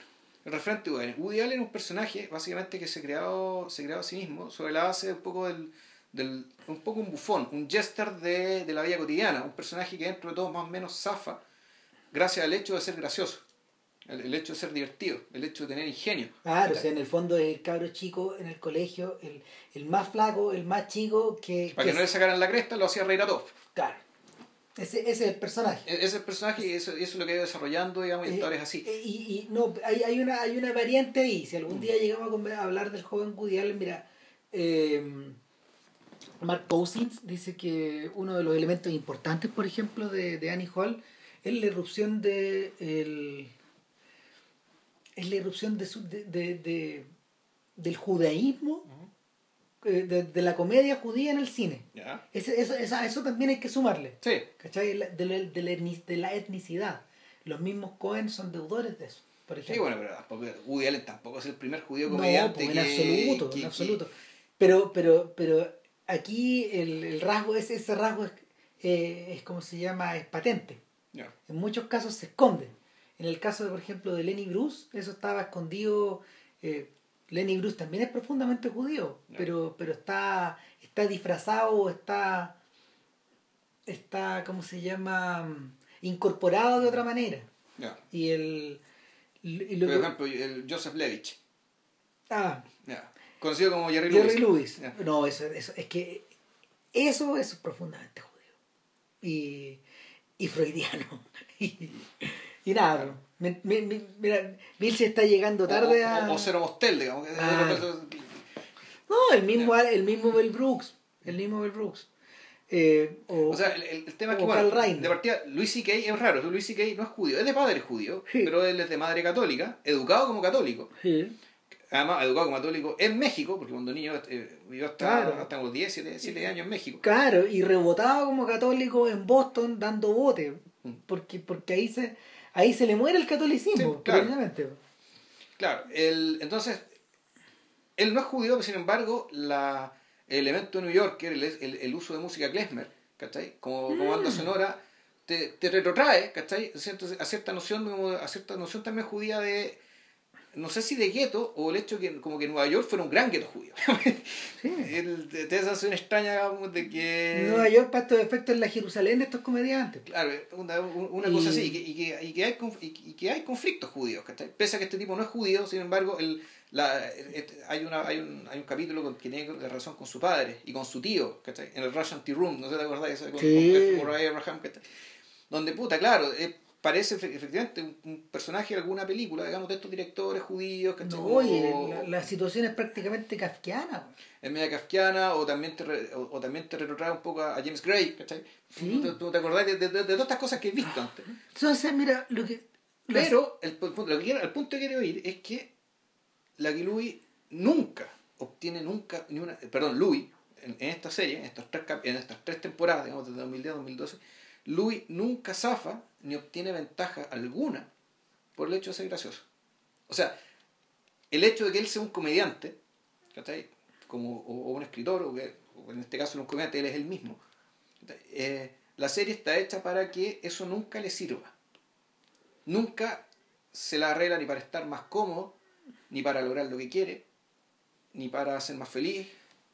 ¿cachai? No le sirve de nada, salvo que salvo cuando se para de frente al micrófono un stand-up comedy. Eh, yo, yo- mira, yo creo que lo- bien lo dijiste el otro día cuando, cuando uno compara los stand-up versus esta serie, que son paralelos. La, la transformación de CK en un comediante de éxito o un comediante mediático se produce precisamente en 2008, 2009, 2010, cuando, justo cuando la serie comienza y empieza esta serie de, de especiales de comedia anuales. Entonces, la diferencia que entre una y otra es que una es un- una posee historias o posee, posee episodios que van, o sea, posee anécdotas o escenas Sí. que van incluidas dentro de los episodios. En el caso de los stand-up, son una corriente de la conciencia que Mm, va, viene, lo golpea, sube, baja y eh, es profundamente insultivo el lenguaje que usa Van es, No, o sea, lenguaje, o sea, Es la- lenguaje, lenguaje oral y corporal. sí, Porque, bueno, se empieza, empieza a mover como si estuviera poniéndoselo a alguien, bueno, en, la, en el mismo escenario. Y sin claro, no, está, está- está- está esta rutina de los dos estómagos, weón, de las dos guatas, ¿no te acordás? ah, no, esa vi. No, puta, que claro, que cuando, cuando llegas cuando llegas a mi edad y estás convertido en un gordo, weón, puta, llega un punto en que te sale una guata abajo de tu otra. Claro, como que, como que tu como que tu pene se masturba en tu segunda guata así que tú quieras mientras vas caminando, weón. Entonces, a, e- a ese, a ese nivel es, es- es la vergüenza que él tiene de su segunda guata, pues. Bueno, esa clase, esa clase de descripciones son del, de la, son del, son del stand-up. Son estándar. Bueno, de hecho hay un capítulo en la segunda temporada donde va a ver a John Rivers, ¿cachai? Y John Rivers, ¿cachai? Hace un stand-up en Las Vegas, Claro. donde este weón se tira a la John Rivers, ¿cachai? Es un capítulo que bueno, también delirante, ¿cachai? Donde pasa algo muy divertido, donde John Rivers básicamente le da una lección de ética a Louis, porque Louis es un tipo que ya no se siente cómodo haciendo stand-up, que no le gusta hacer stand-up en, en, en Las Vegas, porque en Las Vegas no puede hablar contra Trump, ¿cachai? Cuando Trump es el dueño del hotel en Las Vegas, weón, ¿cachai? Ta, ta, ta, ta, ta. Entonces, eh, esta vieja le dice, bueno, sé un hombre, consigue el dinero para tu familia, ¿cachai? Ya es lo que tengáis que hacer, weón. Y después se lo pone, weón, ¿cachai? Ah, está, Pero, eh, eh, está tan obnubilado por la certeza de la vieja. por la, claro, por la certidumbre de la vieja y por el hecho que es muy divertida y que su humor es un humor que precisamente se ríe de, de su propio deterioro corporal. Ah. Como ex mujer joven, relativamente atractiva, ¿cachai? que se hizo mierda a punta, a, a- a punta de cirugías, ¿cachai? Y que sin embargo, Louis C.K. llega y se lo chanta. Entonces, puta, Porque ya todo es posible. Porque po. todo es posible, todo, Ahora, es, todo el- es cancha, ahora-. A ver, para estos efectos, para estos efectos, la... Tú mismo, bueno, reitero, tú mismo lo dijiste el otro día, cuando, cuando está arriba del escenario necesitas solo el vaso de agua y el micrófono. Claro. Y eso es todo. Al pichar la serie, eh, el, el tipo de FX le dijo, mira, nosotros no tenemos mucho presupuesto como otros canales, pero te damos libertad. Eh, y, y lo vaya a pasar bien con nosotros. Entonces finalmente le hizo con ellos y el tipo le dijo, tenemos 200 mil dólares. Ya, pero eso es para filmar. No, no, no, eso incluye tu sueldo. Te estamos cagando, Sí. pero te damos total libertad. Sí. Entonces el man, con 200 mil dólares tuvo que hacer el piloto. Eso es muy poca plata. Sí. Horas en Pit, cada episodio cuesta 500 mil dólares.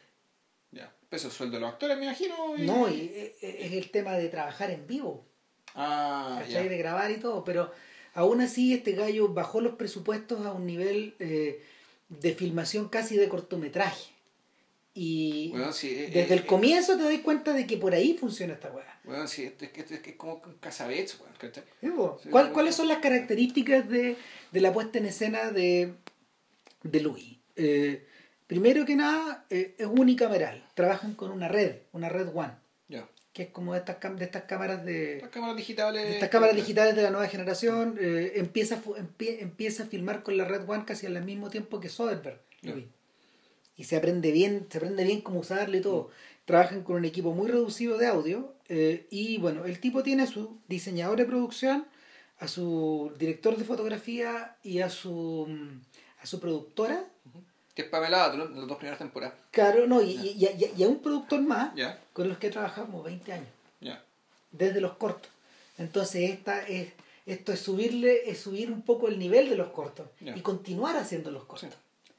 Y, y la primera temporada, hasta, el, que- hasta los títulos de los capítulos, está descrita la estructura. En el fondo, en 21 minutos te alcanza para contar dos escenas. Esto es al revés de lo que sucede en Seinfeld, donde en 21 minutos tenías como, eh, no sé, en 25 minutos, porque Seinfeld es un poco más larga, en 25 minutos tú tenías eh, probablemente 20 locaciones, Sí. eh, 400 planos, era, era, era extremadamente rápida. Sí. Mm, eh, independiente de que nos guste o no, es la capilla Sixtina de, de la de la, de la creación de la creación de comedia en, en temas de dinámica, de velocidad, de, de gasto de dinero, filmada en 35 milímetros también. Chucha, ya. Entonces, incluso dentro de los sets. Eh, entonces, no, es- no hay nadie que haya llegado más lejos en ese, en ese, con ese sistema, con ese virtuosismo.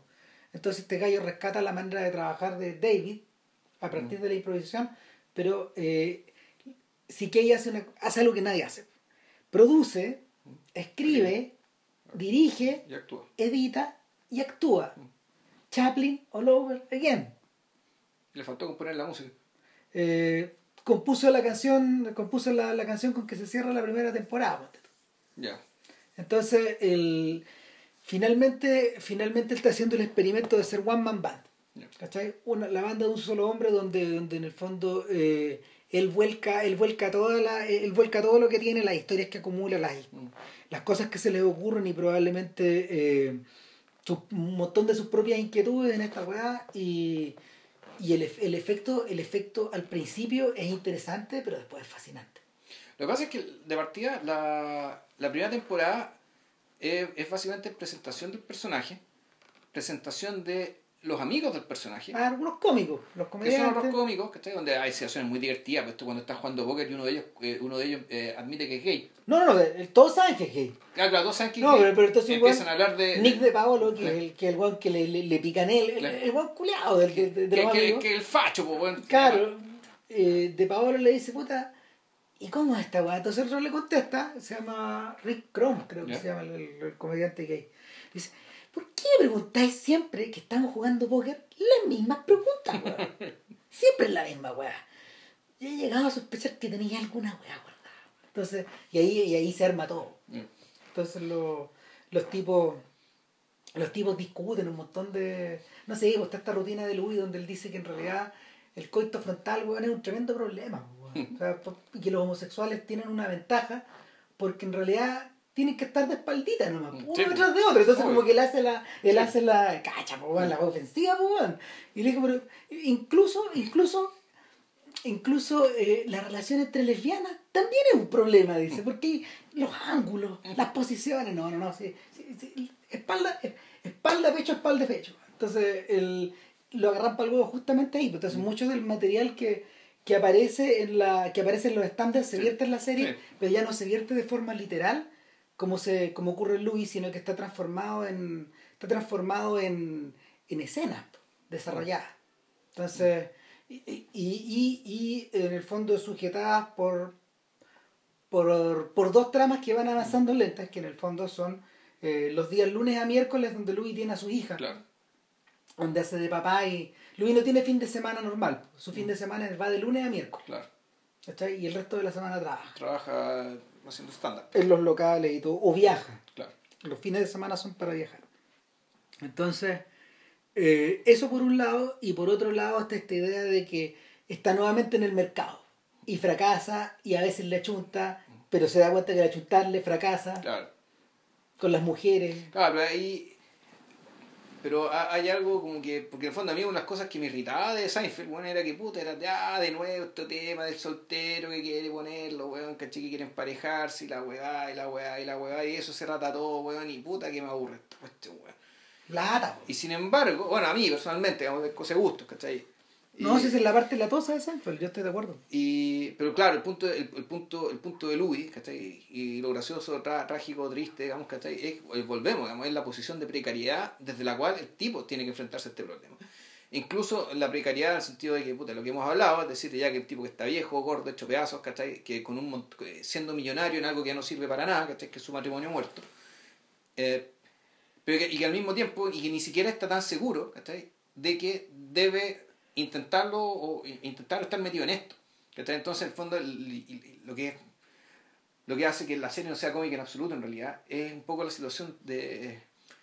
No sé si de Ray Lear, digamos, un personaje al que vuelvo en la medida que, que uno vuelve, esto de que tú te haces viejo, ¿cachai? Y sin embargo la experiencia no te sirve para ni una hueá, ¿cachai?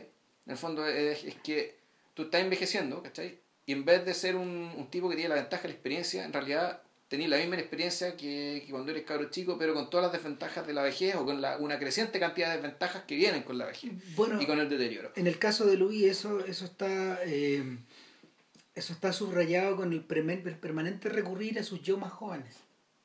Entonces ahí cuando empiezan a aparecer, cuando, cuando, él, cuando, él hace el- cuando él hace la operación de Woody Allen y desaparece de la puesta en escena, deja de ser el protagonista y pone, por ejemplo, a en este capítulo, en este capítulo que se llama God, creo. Dios, donde, donde él- nos devolvemos a cuando él era niño. Claro. Y, y es un episodio donde ellos están dejando la cagada en la clase de religión. Entonces la, la madre superiora del colegio en Boston les dice, esta weá llegó hasta acá, señores. Mañana prepárense para lo que viene. Y lo citan en la iglesia y aparece Tom Noonan, Claro. disfrazado como un hombre de negro altísimo, como un médico que hace una descripción gráfica de todas las heridas de Cristo en la cruz. Entonces Louis, el niño, en la noche, eh, asustado, no puede dormir y se, despie- se, se despierta, por, o sea, no, se, se levanta por pura culpa, se va a la iglesia, se mete en la iglesia y descuelga a Cristo, pidiendo perdón. Y lo expulsan Claro.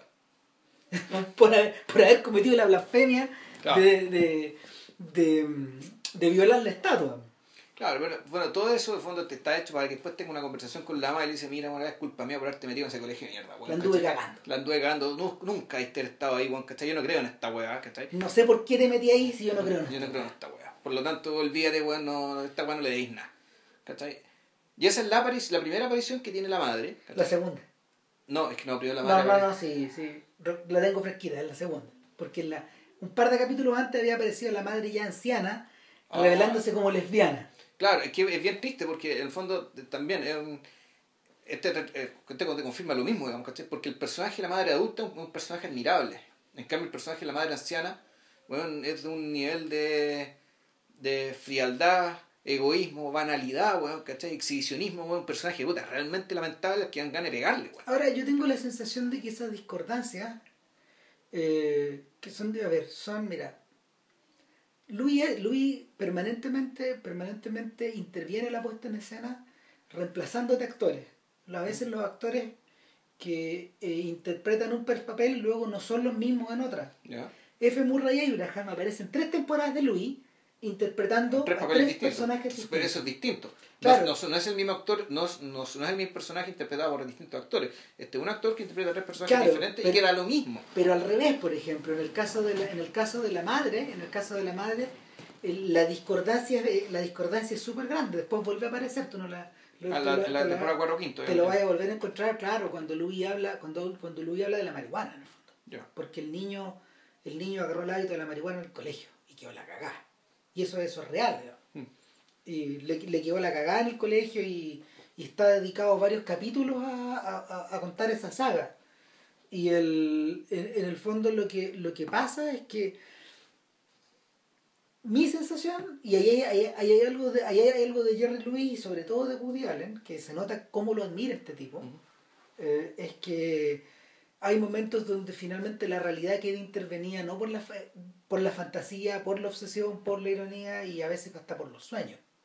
Entonces te da la sensación de que muchas cosas que tú estás viendo eh, son, puestas, son puestas en abismo, o son puestas en ridículo, o son puestas irónicas, que que no necesariamente expresan una historia, sino que expresan una situación, expresan un estado de mm. ánimo.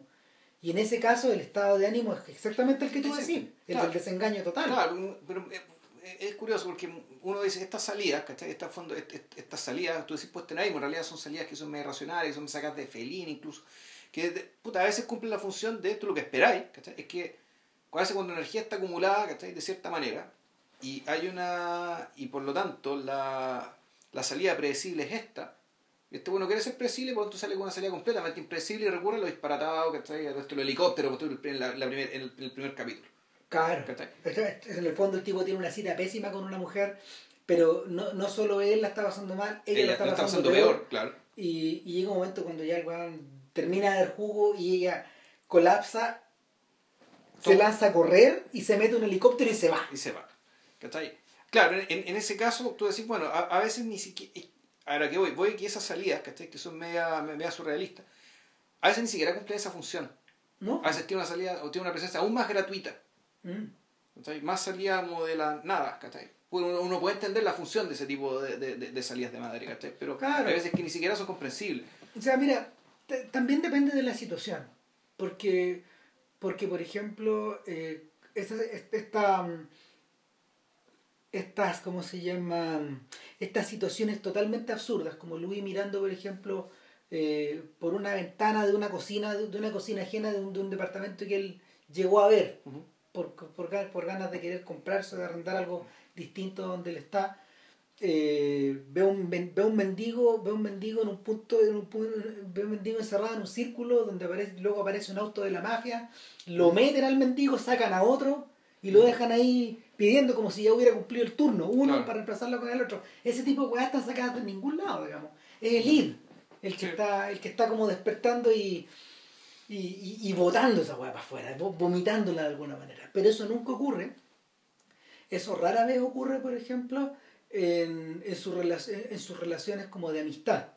Cuando, cuando, está, cuando hay personajes como. Cuando hay personajes donde hay, donde hay una emocionalidad invertida, ya sea amistad, ya sea no sé, deseo o, o, amor, etc. En la relación con su hija, por ejemplo, eso está mucho más matizado. Hay una mm. escena fascinante donde Jane está tocando el violín, por ejemplo. Mm. Y, está, y es una niña muy pequeña, mm. que debe tener menos de 10 años. no hay 6, creo que claro, la niña. Y, Claro, y la niña está tocando, la niña está tocando un ejercicio muy bonito. Y toca bien, pues. Claro, y del fondo se, se, se, se, escucha, Jane, corta con la hueva. Sí, claro, pero es que ahí pasa otra cosa es que es el capítulo, es un capítulo que es muy heavy, que es el capítulo en que a, a, a Louis todo le sale mal y le quedan puras cagas. Y, y no solo eso, sino que esa escena que, que es la que empieza el capítulo, tú decís, ojo, aquí pasa algo raro. Louis no es así.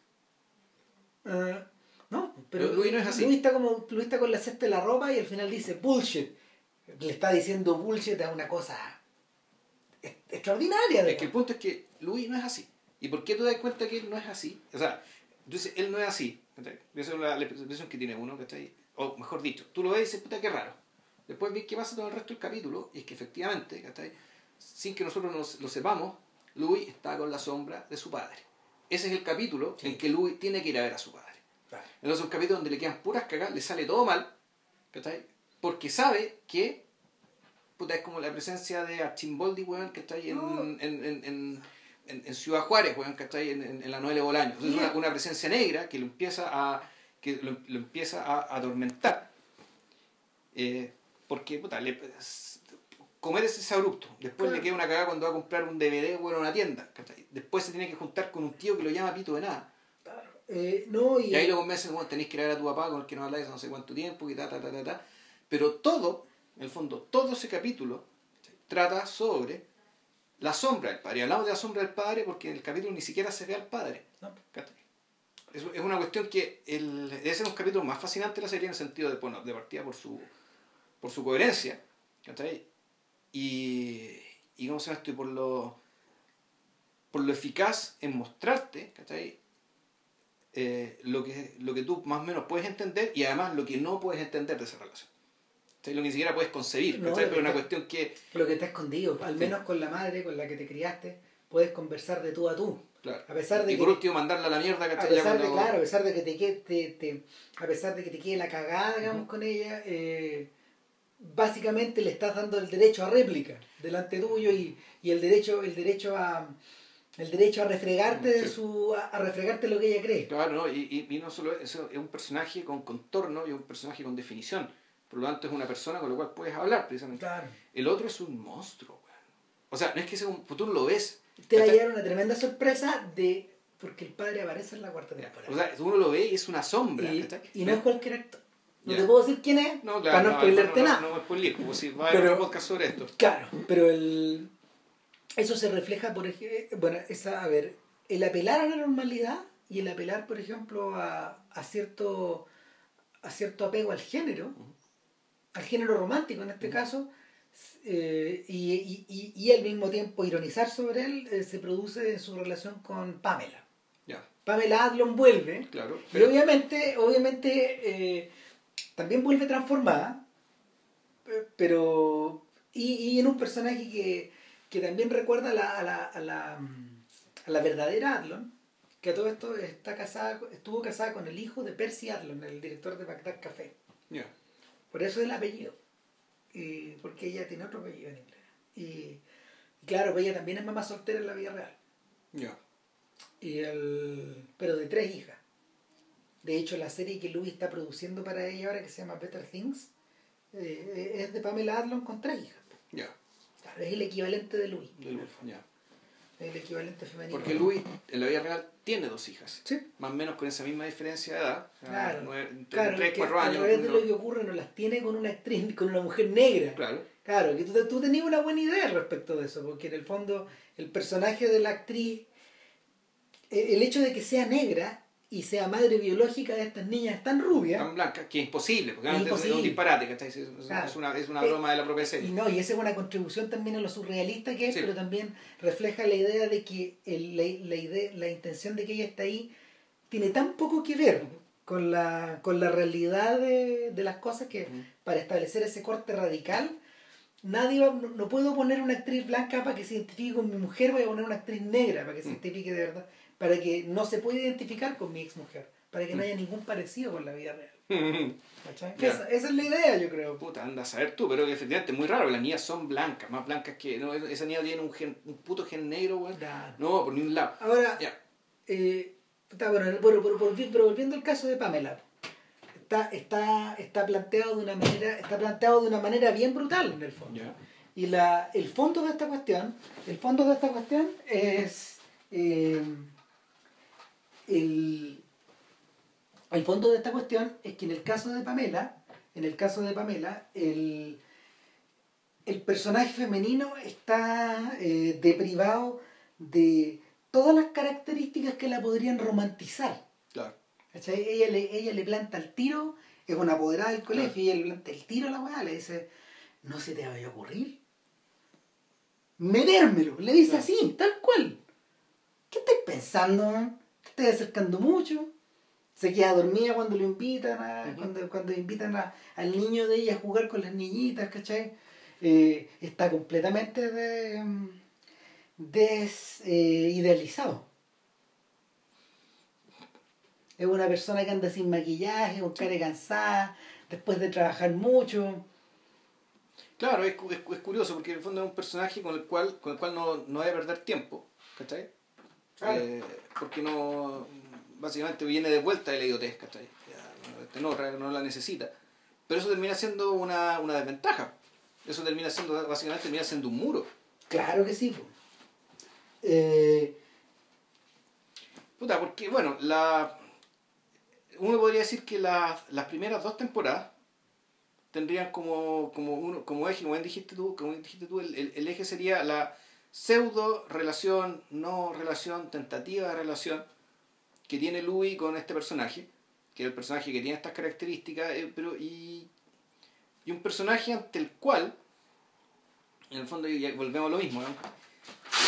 Louis termina comportándose eh, como un como un mozalbete, es decir, como una persona que ya lleva cuarenta y tantos años arrastrando, arrastrándose en este mundo y que sin embargo eh, todo ese tiempo eh, no le, no, le, no le permite desenvolverse con, con la soltura que le permita no, no necesariamente no, no, si bien no cumple el objetivo, al menos no cumplir el objetivo con cierta dignidad. digamos. Y el tema es que el, la serie no tiene ningún pudor en, en mostrarte en el fondo que el personaje pierde su dignidad.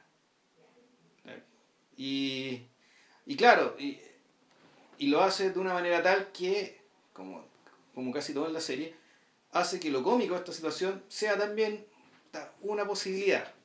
Es decir, uno puede reírse, digamos, ¿cachai? de las indignidades que comete este personaje, pero podría no hacerlo. Ahora, el, en la tercera temporada, el tema, el tema de las parejas o no parejas de, de la que Louis da, es empujado hacia es empujado hacia otra, hacia otras direcciones y con una velocidad claramente mayor. Es decir, una vez que sea este personaje, que un personaje que además, para mayor indignidad de Louis, no solamente se. eh, no solamente sea porque se va, sino que se va. eh, se va detrás del ex marido, que es una actitud muy poco de ella. Una, una actitud que al fondo la, la revela como, como un personaje que era bastante menos pillo, bastante menos independiente y bastante menos resuelto de lo que aparentaba ser. Y, Lu, y, y Louis, digamos, ni siquiera se da cuenta de eso, o mejor dicho, se da cuenta de eso, y sin embargo está, está tan, entre comillas, enamorado, como se puede estar enamorado sea, que en el fondo le da lo mismo. Y, y claro, el, el- la segunda temporada de Louis en ese, en ese plano termina con el personaje literalmente dando jugo. ¿Cachai? Y, pero al menos lo deja más o menos preparado para, la, para los episodios que vienen después, que son realmente fascinantes también. Lo que pasa en la tercera temporada, ya, ¿cachai? cuando el personaje de Pamela no está, es de encontrar también con, personajes, con, con otros personajes donde la, la relación y la, la, la progresión agarra una velocidad mucho mayor. Y en, en, en cierto sentido lo encuentro más entretenido. Lo que pasa es que yo creo que se va, mira, se va, se va profundizando en. Se va profundizando en aspectos de la condición humana que ya no necesariamente están ligados con la comedia. Sí, pues. O sea, el, la cita con Liz, por ejemplo, cuando esta, esta, esta librera. Claro. Claro, que, que que- atienden el libro, que atienden la que leo en Nueva York, tú. Claro, Ya. que está interpretada por Parker Posey, que no es cualquier actriz en el fondo, porque es como una, es como una diva del cine indie de los 90, finalmente. Eh, va más allá, va más allá de, de- va más allá del clásico episodio tipo Before. No, o, o el... De primeras citas, de descubrir lo mágico que somos, etc. No, no, del, del Magic, Manic, Pixie, no sé cuántito. Ah, de la Manic Pixie Dream Girl. Claro, es como reírse de esa weá finalmente. Eh, claro, Porque sí, esta- O sea, se ríen de ella, pero también la explotan. Es decir, Porque igual- esta mujer fue una Manic Pixie Dream Girl y ahora es una mujer madura de más de 40. Pero que siguen la misma, pues. Que sigue la misma. Que siguen la misma, pero, ahí la- pero, pero es bonito eso, que el hecho de que se vea un poco patética, pese a ser tan vieja, pero que sin embargo la, la vitalidad y el efecto y, y la, y el, y el o sea, el efecto en el propio Louis es un efecto genuino. Bueno, haciendo actuado, digamos, que está ahí siendo, Sí. siendo una ficción, pero el, no es completamente risible ni patético el hecho de que este personaje esté tan chiflado, digamos, y sea capaz, tenga ese nivel de energía desbocada que tiene. No, porque cuando él empieza a buscar a Liz, por ejemplo, cuando se le desaparece y no, no, no vuelve a tener una cita porque tener una segunda cita ya era demasiado. Era, Claro, una agua que lo iba a matar. Claro, te morís, po. Él vuelve y ella se fue a la librería, pero ¿quién está en el lugar de Liz? Chloe Sevigny, claro. Otra actriz que funciona con la misma lógica. Claro, y que, pero ella se convierte, es una especie de versión degradada, que está ahí, perversa, no no, no perversa, No, pervertida. perversa, pervertida, eh, completamente... com- eh, ya no puede, una persona así ya no puede idealizarse. Louis, Claro. Louis- Louis la está viendo tal cual es. Claro, entonces están, están estas dos historias, ¿cachai? Eh, está también la historia de la, de la amiga de... ¿qué, ¿Qué amigo fue el que le invitó a la casa y le tenía una especie de cita? Ah, sí, pues con, con esta extraordinaria actriz Melissa Leo. Ya, puta, yo ya no la conocía. Eh, eh, Melissa Leo, no, Melissa Leo es la es que tú no has visto The Fighter. De. de mm, ¿Cómo se llama? Claro que la vi, pues si The Fighter, la de Ah, pues él- él- Russell. Sí, pues, sí, la verdad que la viste. Pues, sí, bueno, ella es la. Ella es la mamá de, de- del peleador, pues. Mira tú, Es ya, la que no tiene. Es la, se ganó el Oscar esa mina. Ya. Eh, y claro, pues esta señora, weón, tanto Luis como esta señora están cabreados de que los- les, Sí. les planten citas, pero los buenos se van a carretear, la pasan bien, weón, y después la buena termina siendo tan hardcore como, Sí, ni, como ni en sus sueños este weón lo podría haber logrado. weón. Claro, y... Puta, y bueno, y además está el episodio de Ellen Fapper, pues, weón. ¿Cuál tú decir la, la, la, la, la apoderada? No, Ellen Faber, ¿cachai? La presidenta de el, del Commission eh, Against Masturbation, CAM. Ah, claro, no, increíble. O sea, que ese, claro, de, de- hecho, una escena ese capítulo se viralizó en YouTube y, y se cree que es real, ¿cachai? Que el episodio que, puta, efectivamente Louis discute en la tele contra una, una, una tipa que está en contra de la, de la masturbación. Y, y Louis se presenta ahí como un masturbador compulsivo, ¿cachai? El único, el único tipo que se atrevió a ir a, ir a, a confesar eso en cámara. y, y a defender el derecho a masturbarse, weón. Weá que ha hecho en los stand-up. Sí, pues. Claro, porque dice, weón, que puta, él es un especialista en esta weá, entonces tiene derecho a hablar como un especialista. Claro, y que puta, que una weá que lo hace muy bien, que Es una de las pocas actividades que man- no, es la actividad que ha mantenido durante más tiempo en su vida. Constante.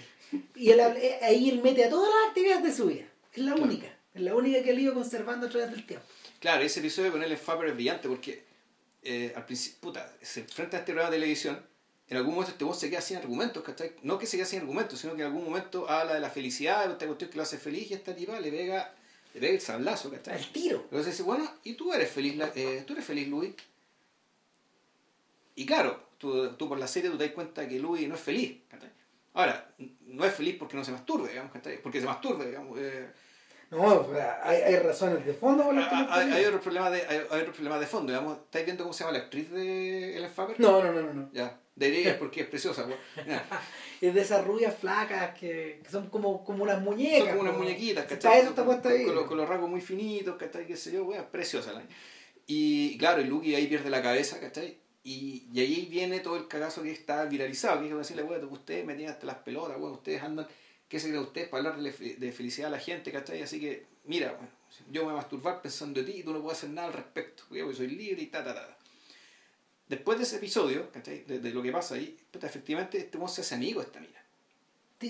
Siente empatía. Siente- puta, sí, pues en el fondo eh, eh, se arma una especie de proto pseudo romance con la cuestión. ¿Por qué no? Si en el fondo ella también le atrae, le atrae a él. Pero dentro de, sus propios, de los propios términos de ella. O sea, eh, ella, ella en él ve un potencial converso, ¿cachai? Sí. Un converso con potencial, ¿cachai? Un Pero le cae bien. Además le cae bien porque es simpático, ¿cachai? Pero después tú te das cuenta, ¿cachai? Que en fondo todo este capítulo es para... Y aquí está el genio de digamos, como, como guionista.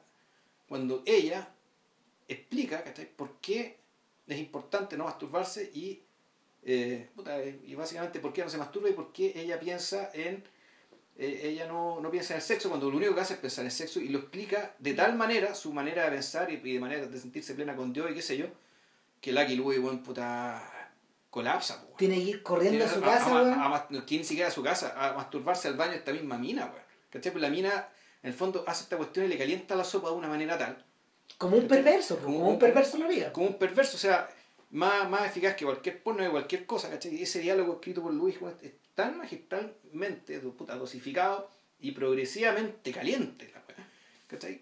Que Lucky Louie ya, la solución que tiene es efectivamente, la, la energía explota en puta, una masturbación en el baño, que más encima termina con un peo.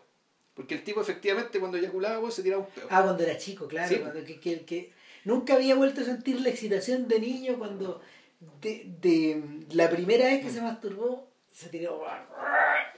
Claro, y aquí, puta, la cuestión termina igual. Claro. Regresa a su infancia. Regresa a su infancia, exactamente. Puta, Ahora, en, en- en ese plano, en realidad, la escritura se va volviendo más fina y Mm. más fina y más fina, porque al principio tú ves que está, está faceteada, Mm. como, como que los episodios poseen una cara y un sello, una cara y un sello.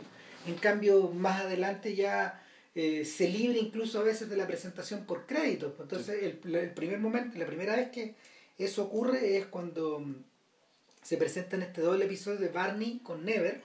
ya, ay, never. Claro, que ese es un episodio magistral también, donde Es que ese episodio es brillante porque todo lo que hablamos acerca de lo surrealista, este tipo lo mete, lo, mete, lo mete dentro como elemento diegético de la trama misma, ¿cachai? de la drama misma. En el sentido de que, claro, este es un cabro chico que se llama Never, o sea, nunca, Pero partamos por Barney, ¿ya? en la introducción, porque en el fondo es la puesta en dinámica de cómo contar un chiste. ¿Ya? Eras una vez un tipo tan, desgra- tan desgraciado como Barney, pero incluso uh, que un, un hueón que se cagaba a todos sus amigos comediantes, un hueón que te estafaba, un hueón que yo sabía que nadie iba a ir el día de su funeral, así que el día de su funeral fui yo al funeral. Y me encontré con otro que era Robin, Robin Williams. claro, y se saludan. Claro, no, es que además esa escena maravillosa, los dos conversando en el café, en blanco y negro, creo, ¿no? O, o Eh, parece no, blanco y negro, Al principio en blanco y negro, Sí. como si fuera, claro, como si fuera una, como si fuera un drama de Woody Allen. Claro, exacto. Y, y luego vira el color, pues, y en el color los tipos son, no sé, está- bueno, a ti te cagó muchas veces en el escenario, a mí me cagó en la vida real, le dice, porque en realidad este gallo era el hermano de mi, era, era, era, el- era el cuñado de mi, no- de mi, era el cuñado de mi hermano, Una cosa así, o diseñó, no sé qué. Claro. Y, o era el hermano de mi señora y era mi cuñado, claro, y, y este weón me estafó con 100 mil dólares. Claro, o sea, me dijo Y- que deseaba la plata se compró un yate, weón. Y después me sacó a pasear en el yate. se había comprado, yate, con mi plata, que se había comprado con mi plata. Y yo no me podía librar porque era mi señora. Claro. Claro. Pero aún así vine. ¿eh? Claro. Entonces, para mm, se, se enteran, se enteran de que el. o sea, mientras conversan, ambos sabían de que este sujeto los invitaba siempre a un strip A un club. strip club que gana. Y nunca había había y ido porque- nadie nunca fue. porque no lo soportaban, weón. Nadie. ¿cachai? Entonces tú pones van al street club, no, no, no van en onda, no van en onda de tener un baile delante de ellos. De, Sino que en fondo van, claro, van a de que hacer una, la raja. van a hacer una especie de autopsia, weón. ¿Cachai? Claro, entonces- conozcamos a este fiambre, ¿quién era este fiambre? Claro, weón? y cuando llegan allá, las mujeres como que los agreden por no participar, obviamente, Claro, de los por no querer intercambios. poner plata ni Claro, ¿cachai? por no, por no, por no pagar, por no querer participar en el fondo, y, y le dicen, no, si nosotros venimos porque Barney murió. Y Barney murió, y queda la Claro, cagada. claro, po. Y se transforma en una tragedia. Exacto. Y ese es el punchline del chiste. Sí, po. ¿Cachai? Y, y- en el fondo es como una, en el fondo es una historia cómica como un stand-up que está escenificado. Pero es cómico. Es necesariamente cómico el hecho eh, de que una persona simplemente tenga muchas dimensiones en su vida, ¿no? No, pero yo, yo creo, pero yo creo que está, yo creo que está, está- es la puesta en dinámica de, un, de una historia que estos tipos suelen contar, ¿cachai? Al revés del, eh, y lo que ocurre a continuación, eso ya es más complicado. Es que en continuación y paralelo, ¿ah? Porque creo que el... Porque creo que el... Ah, no, tenés razón. No, Termina sí. ahí viene el cabro chico Claro, Never, bueno, claro. claro, y, de ahí viene Never, que en el fondo está saliendo del colegio, eh, va a tener un, un día súper lindo con su hija mayor, porque rara vez están juntos los dos y se sienten y se caen súper bien y, y la van a pasar súper bien y una mujer le toca la espalda y le dice, ¿sabe qué? Eh, necesito ir eh, urgentemente a un, una, una, una, una apoderada del- del, del mismo curso a hacerme una operación para sacarme la vagina. Claro. Ya, ya está esta idea, ya está esta idea surrealista. O sea, sí, sí, pero no. ¿Por qué? No, pues, dice, remove my vagina. Sí, sí, no, si el punto Claro. es, el punto está en que Aquí volvemos a la lógica de Lucky Louis y volvemos a la lógica de Mike Lee. En el fondo esto de que dentro de todo Louis es un es un, es un que desde el sentido común, no necesariamente la felicidad ni la virtud, pero sí desde el sentido común ve el desfile de gente loca, weón. Pero eso no ¿Qué pasa por su vida? Eso no es lo único, porque resulta que el encajeta Never, que es un, es un, es un niño que es gordo, es como, es como una es como una bolita y al mismo tiempo es como una caricatura. Y Never, a, Never nunca se le dice que no. Claro, o sea, Never es un tipo que siempre puede hacer lo que quiere. Entonces lo primero que hace, tira un coche con una guagua al medio de la calle. Y produce un tremendo choque, pues, Claro, este ya ahí sabe lo que va. Sabe lo que se viene.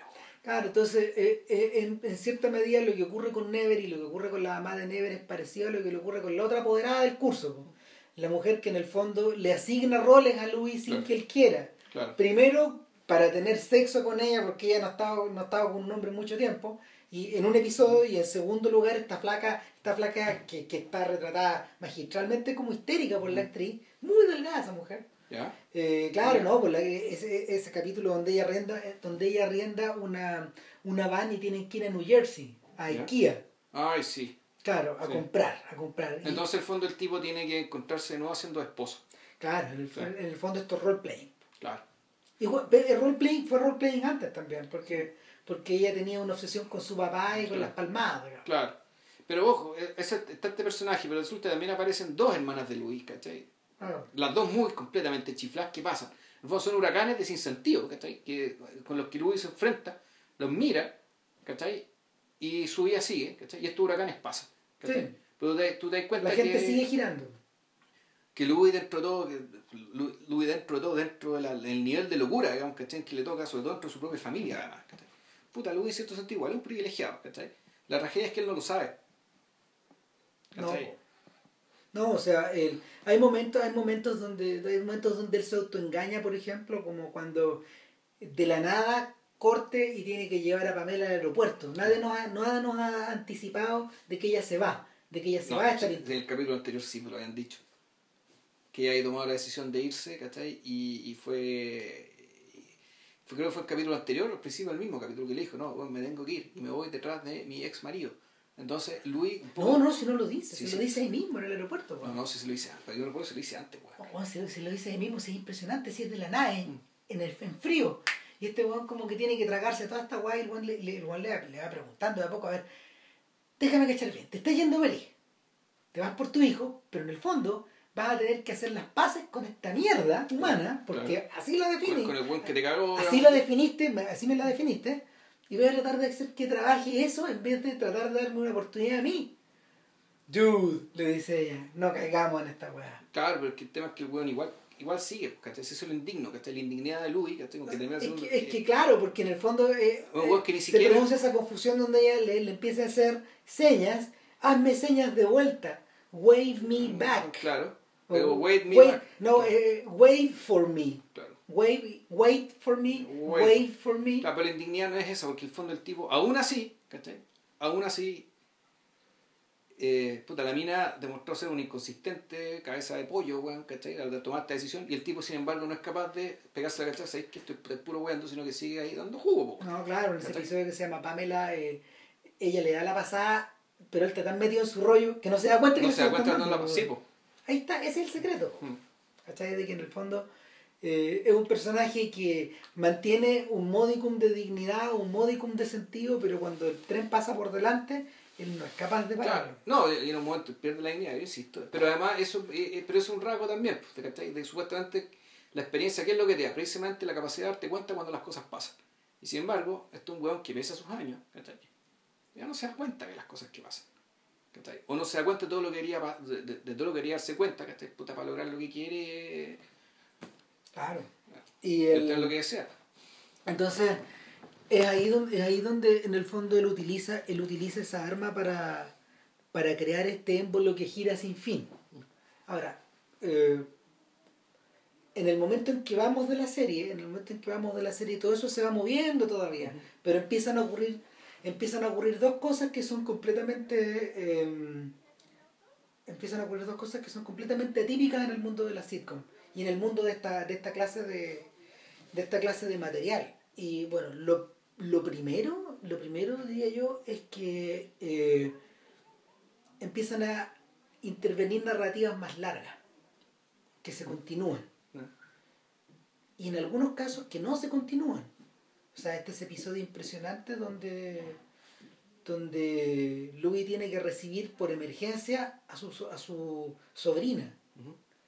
Y porque la mamá está... Está loca. Está, no, y, se, se, va, se, se, va y se le, se le encajetan y esta niña en realidad está en las puertas de la pubertad, no cachando nada, completamente solipsista y, y solitaria y hostil a cualquier a, cualquier adultez digamos o los, los, adultos son el enemigo digamos y eso claro, se trata. Claro entonces no hay comunicación posible y en la noche a lo llaman y le dicen eh, usted es tal persona sí está domiciliado en tal parte sí eh, usted es hermano de sí bueno ella está en el hospital en estos momentos estamos tratando de averiguar qué crisis de salud tiene yeah. y como que el escenario es de, de pesadilla mm. y, y todo queda en el aire como que él queda a cargo de esta sobrina pero nada, no se sabe nada más. Claro. Y nunca se resuelve. Y él no tiene herramientas para andar con ella, salvo que, claro, un, un otro comediante le ayuda. Claro, y un tipo que dice, bueno, yo estoy, mi, mi, mi, novia tiene una, mi novia tiene una hija de 16 años. Tienes que aprender a hablarle a esta gente. ¿Cachai? No, no te puedes hacerle mm. gracioso, tenés que, tenés que hablarle de verdad a esta gente. ¿Cachai? No, es otra wea. Mm. Y eso, eso, eso está equiparado con las narrativas que se van ampliando. La narrativa de Liz, por ejemplo, se prolonga en dos capítulos. Claro. ¿Cachai? Y continúa de alguna forma. Continúa, pero después desaparece. Porque, bueno, está, la, la, narrativa más importante es cuando le sale la posibilidad de, de animar un late. No, y, y, se llama Late Show, parte 1, parte 2 y parte 3. Y ahí, en el fondo, es una pura. Yo creo que el, eh, hasta, hasta, el, hasta el punto en que lo dejamos es el momento más ambicioso de la serie. Donde donde se corta la introducción, de hecho, eh, es como una especie de... semeja un especial de una hora de duración, como suelen hacer los capítulos dobles de algunas series de, de algunas series de algunas series cómicas, y, pero no tiene nada cómico. O sea, de hecho, el, el momento en que le anuncian a él que, o sea, él, que tiene un gran show con Jay Leno, y al día siguiente lo llama el, lo llama el CEO de, de CBS para decirle eh, que Letterman se retira esto es prefigurando el retiro de Letterman un par de años más tarde. Eh, no, tres años más tarde. Eh, el, ese momento que debería ser estelar en su vida, el momento en que divide en dos una carrera, se transforma en una pesadilla, en una carga. O sea, en una pesadilla como, como película de David Lynch, digamos, donde, David Lynch es su coach. Al punto que David Lynch aparece en el, aparece en el elenco como el coach. Como, como un, un, ex, un ex productor que se llama Jack Doe. Jack aburrido, claro. Doe. O sea, y, claro, lo que ocurre ahí es que todos los elementos que hemos visto anteriormente empiezan a entrar en juego.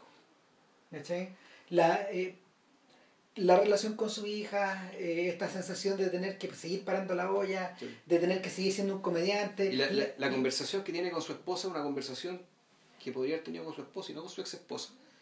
O sea, el consejo que se le da a su esposa respecto a lo que tiene que hacer, una conversión de un nivel de franqueza, de compromiso, de verdad que puta, era es como si hubiera estado casado de nuevo. Sí, pues es el momento en que están casados de nuevo, brevemente. Claro.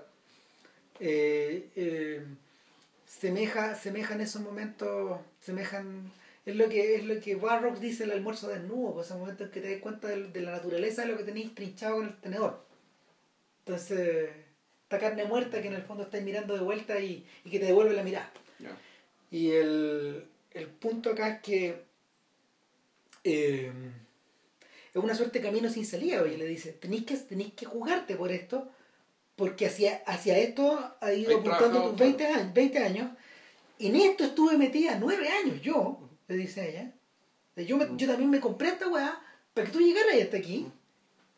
Eh, y ¿Y qué, qué importan las niñas? Yo me hago cargo de las niñas. Cacha la weá, O sea, ten, ten, tu oportunidad, haz tu jugada. Por otro lado, está el mundo de los amigos, donde están estos amigos que le dicen, puta, ánimo, weón, la vaya puro cagar.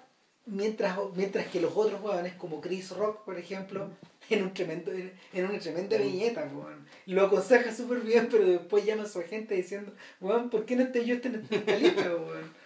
Y y la aparición de Seinfeld al final, pues. Claro. Que, que es el golpe de gracia. Hey, CK, yo acabo de firmar. ¿Cachai? Pero no le digas a nadie. No le digas a nadie. Y Jack Dodd, una escena antes, en presencia de la gente de Louis, le ha dicho, el tipo que te diga esto es secreto, esto es secreto está mintiendo. está mintiendo. En este negocio las cosas funcionan así. claro, es divertido porque eh, Seinfeld vuelve a aparecer en Louis y eh, es fascinante, siempre representa el demonio. Ya.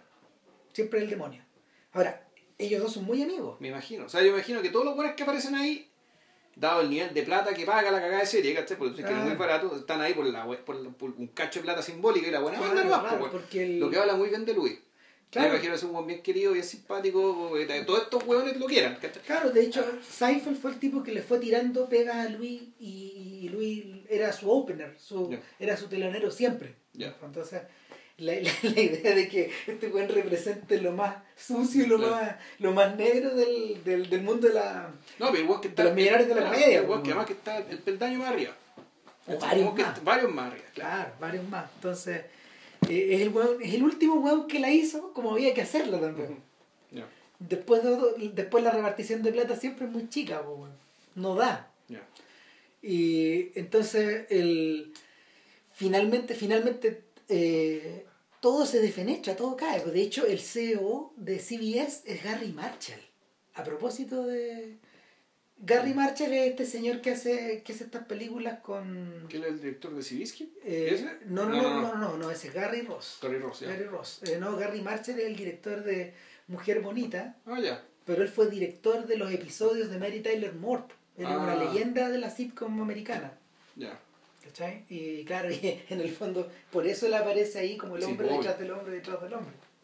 Pero el más allá de esas citas internas, eh, el desmenuzaje del mundo del espectáculo es bien salvaje, porque es una suerte de carrera de hámster donde Louis está perfeccionando.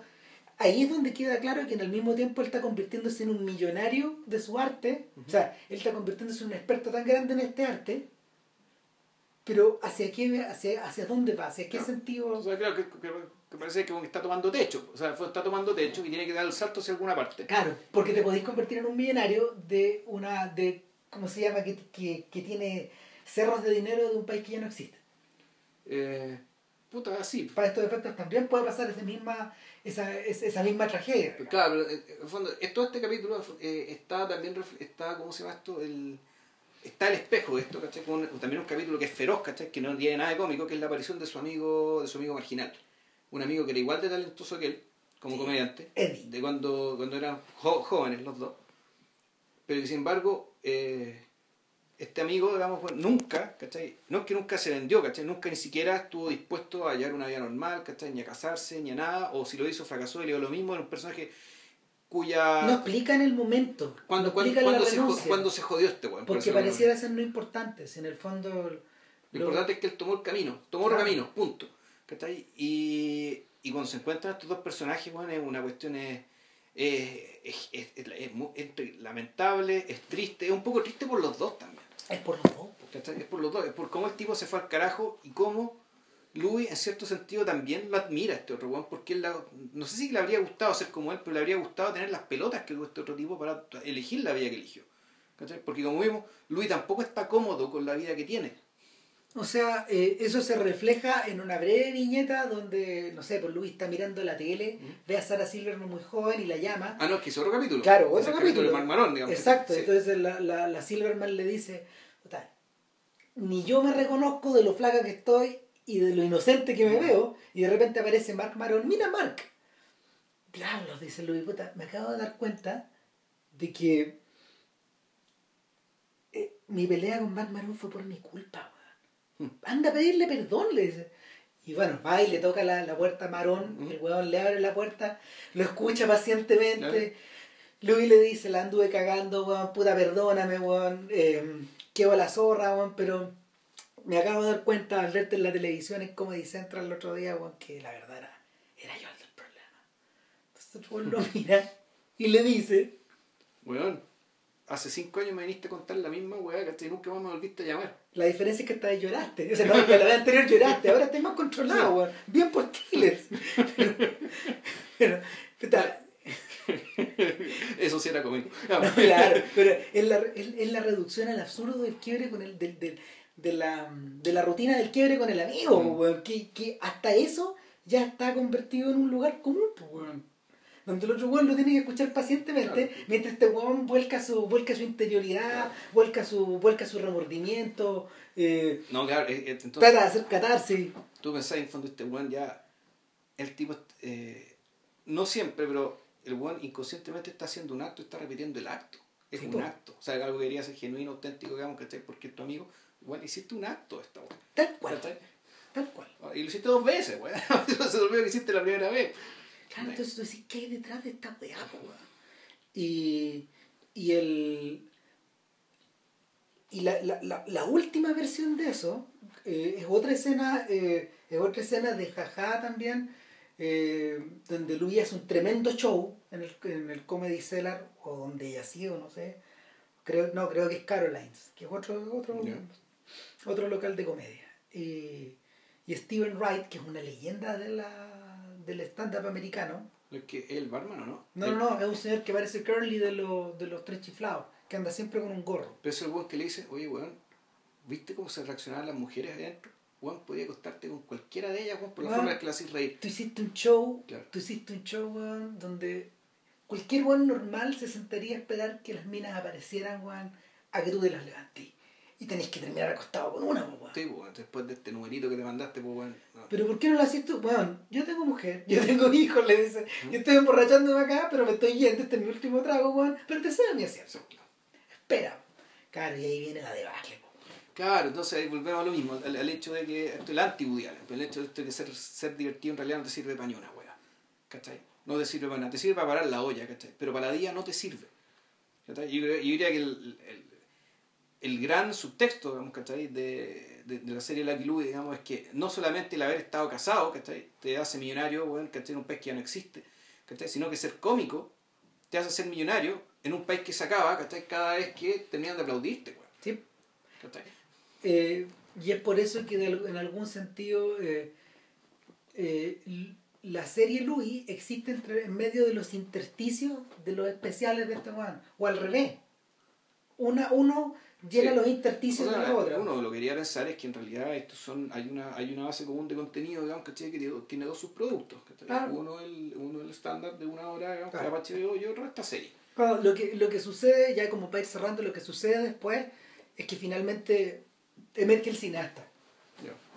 O sea, le di, él, él- en el, el- al final de la primera temporada de, de Louis, él va donde Mark Maron, y, porque Mark Maron lo llama. Esta es la historia, este, este es el backstory de, de- de ese podcast que grabaron. Mark Maron lo llama y le dice, weón, te he dejado muchos regalos, te escribí mails, weón, ¿por qué no me contestáis, weón? Entonces finalmente este weón dice, no, sí, ya, sin tener razón, weón, sí.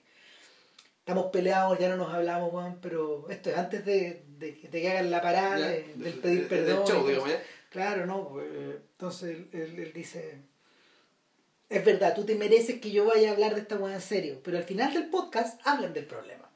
¿Cachai? Y se dicen weá, se dicen weá, no se dicen weá fuertes, pero se dicen cosas duras.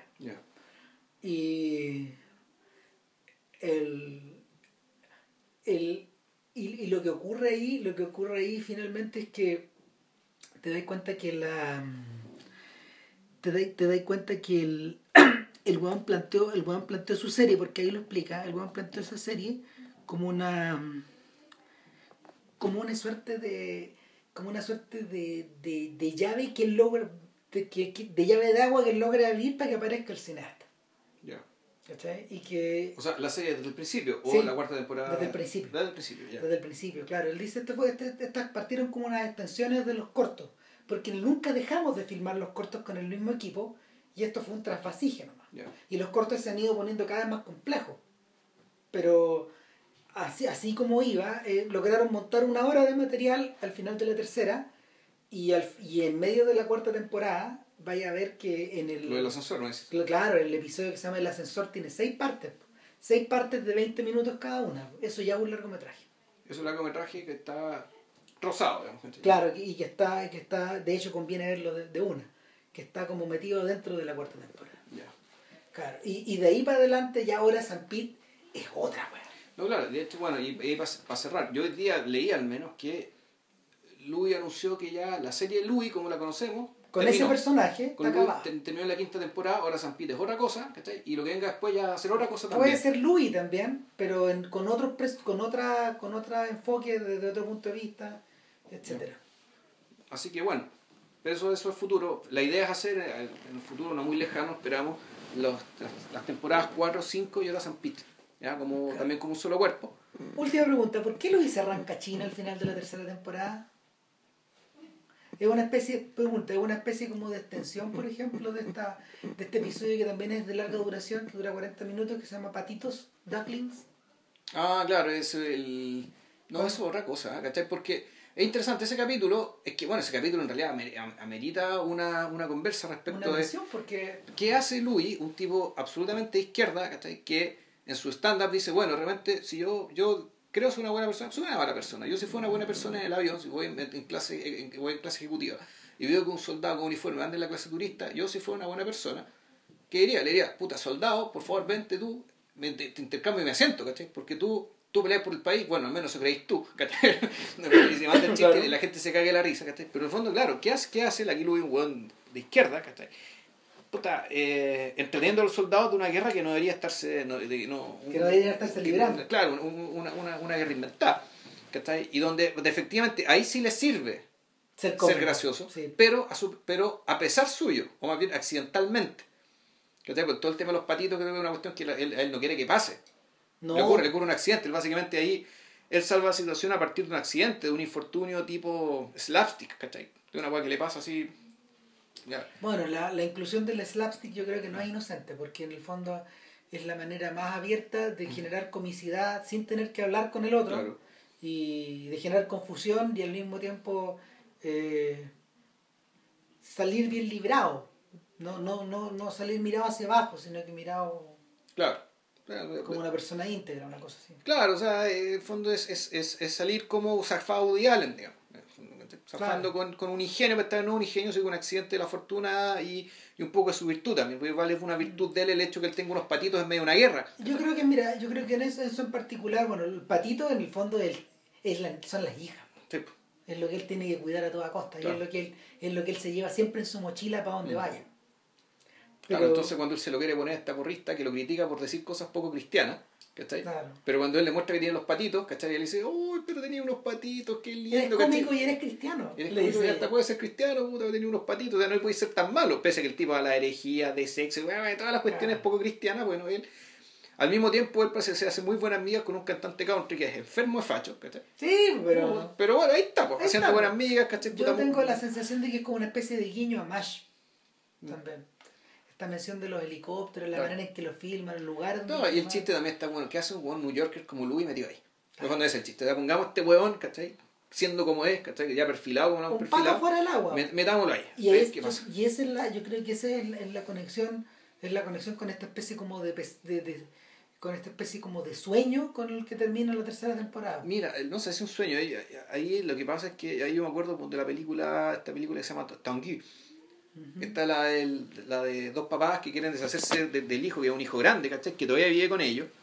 ¿cachai? Pechando el huevón, ¿cachai? Diciendo que, tiene plata, que es muy culto, y le dice, oye, bueno, ándate a la casa porque deberías tener estas cosas. El tipo le responde con proverbios chinos, porque es un huevón que ha estudiado mucha filosofía china, es poco más que doctorado, bueno, en filosofía chino, sabe chino.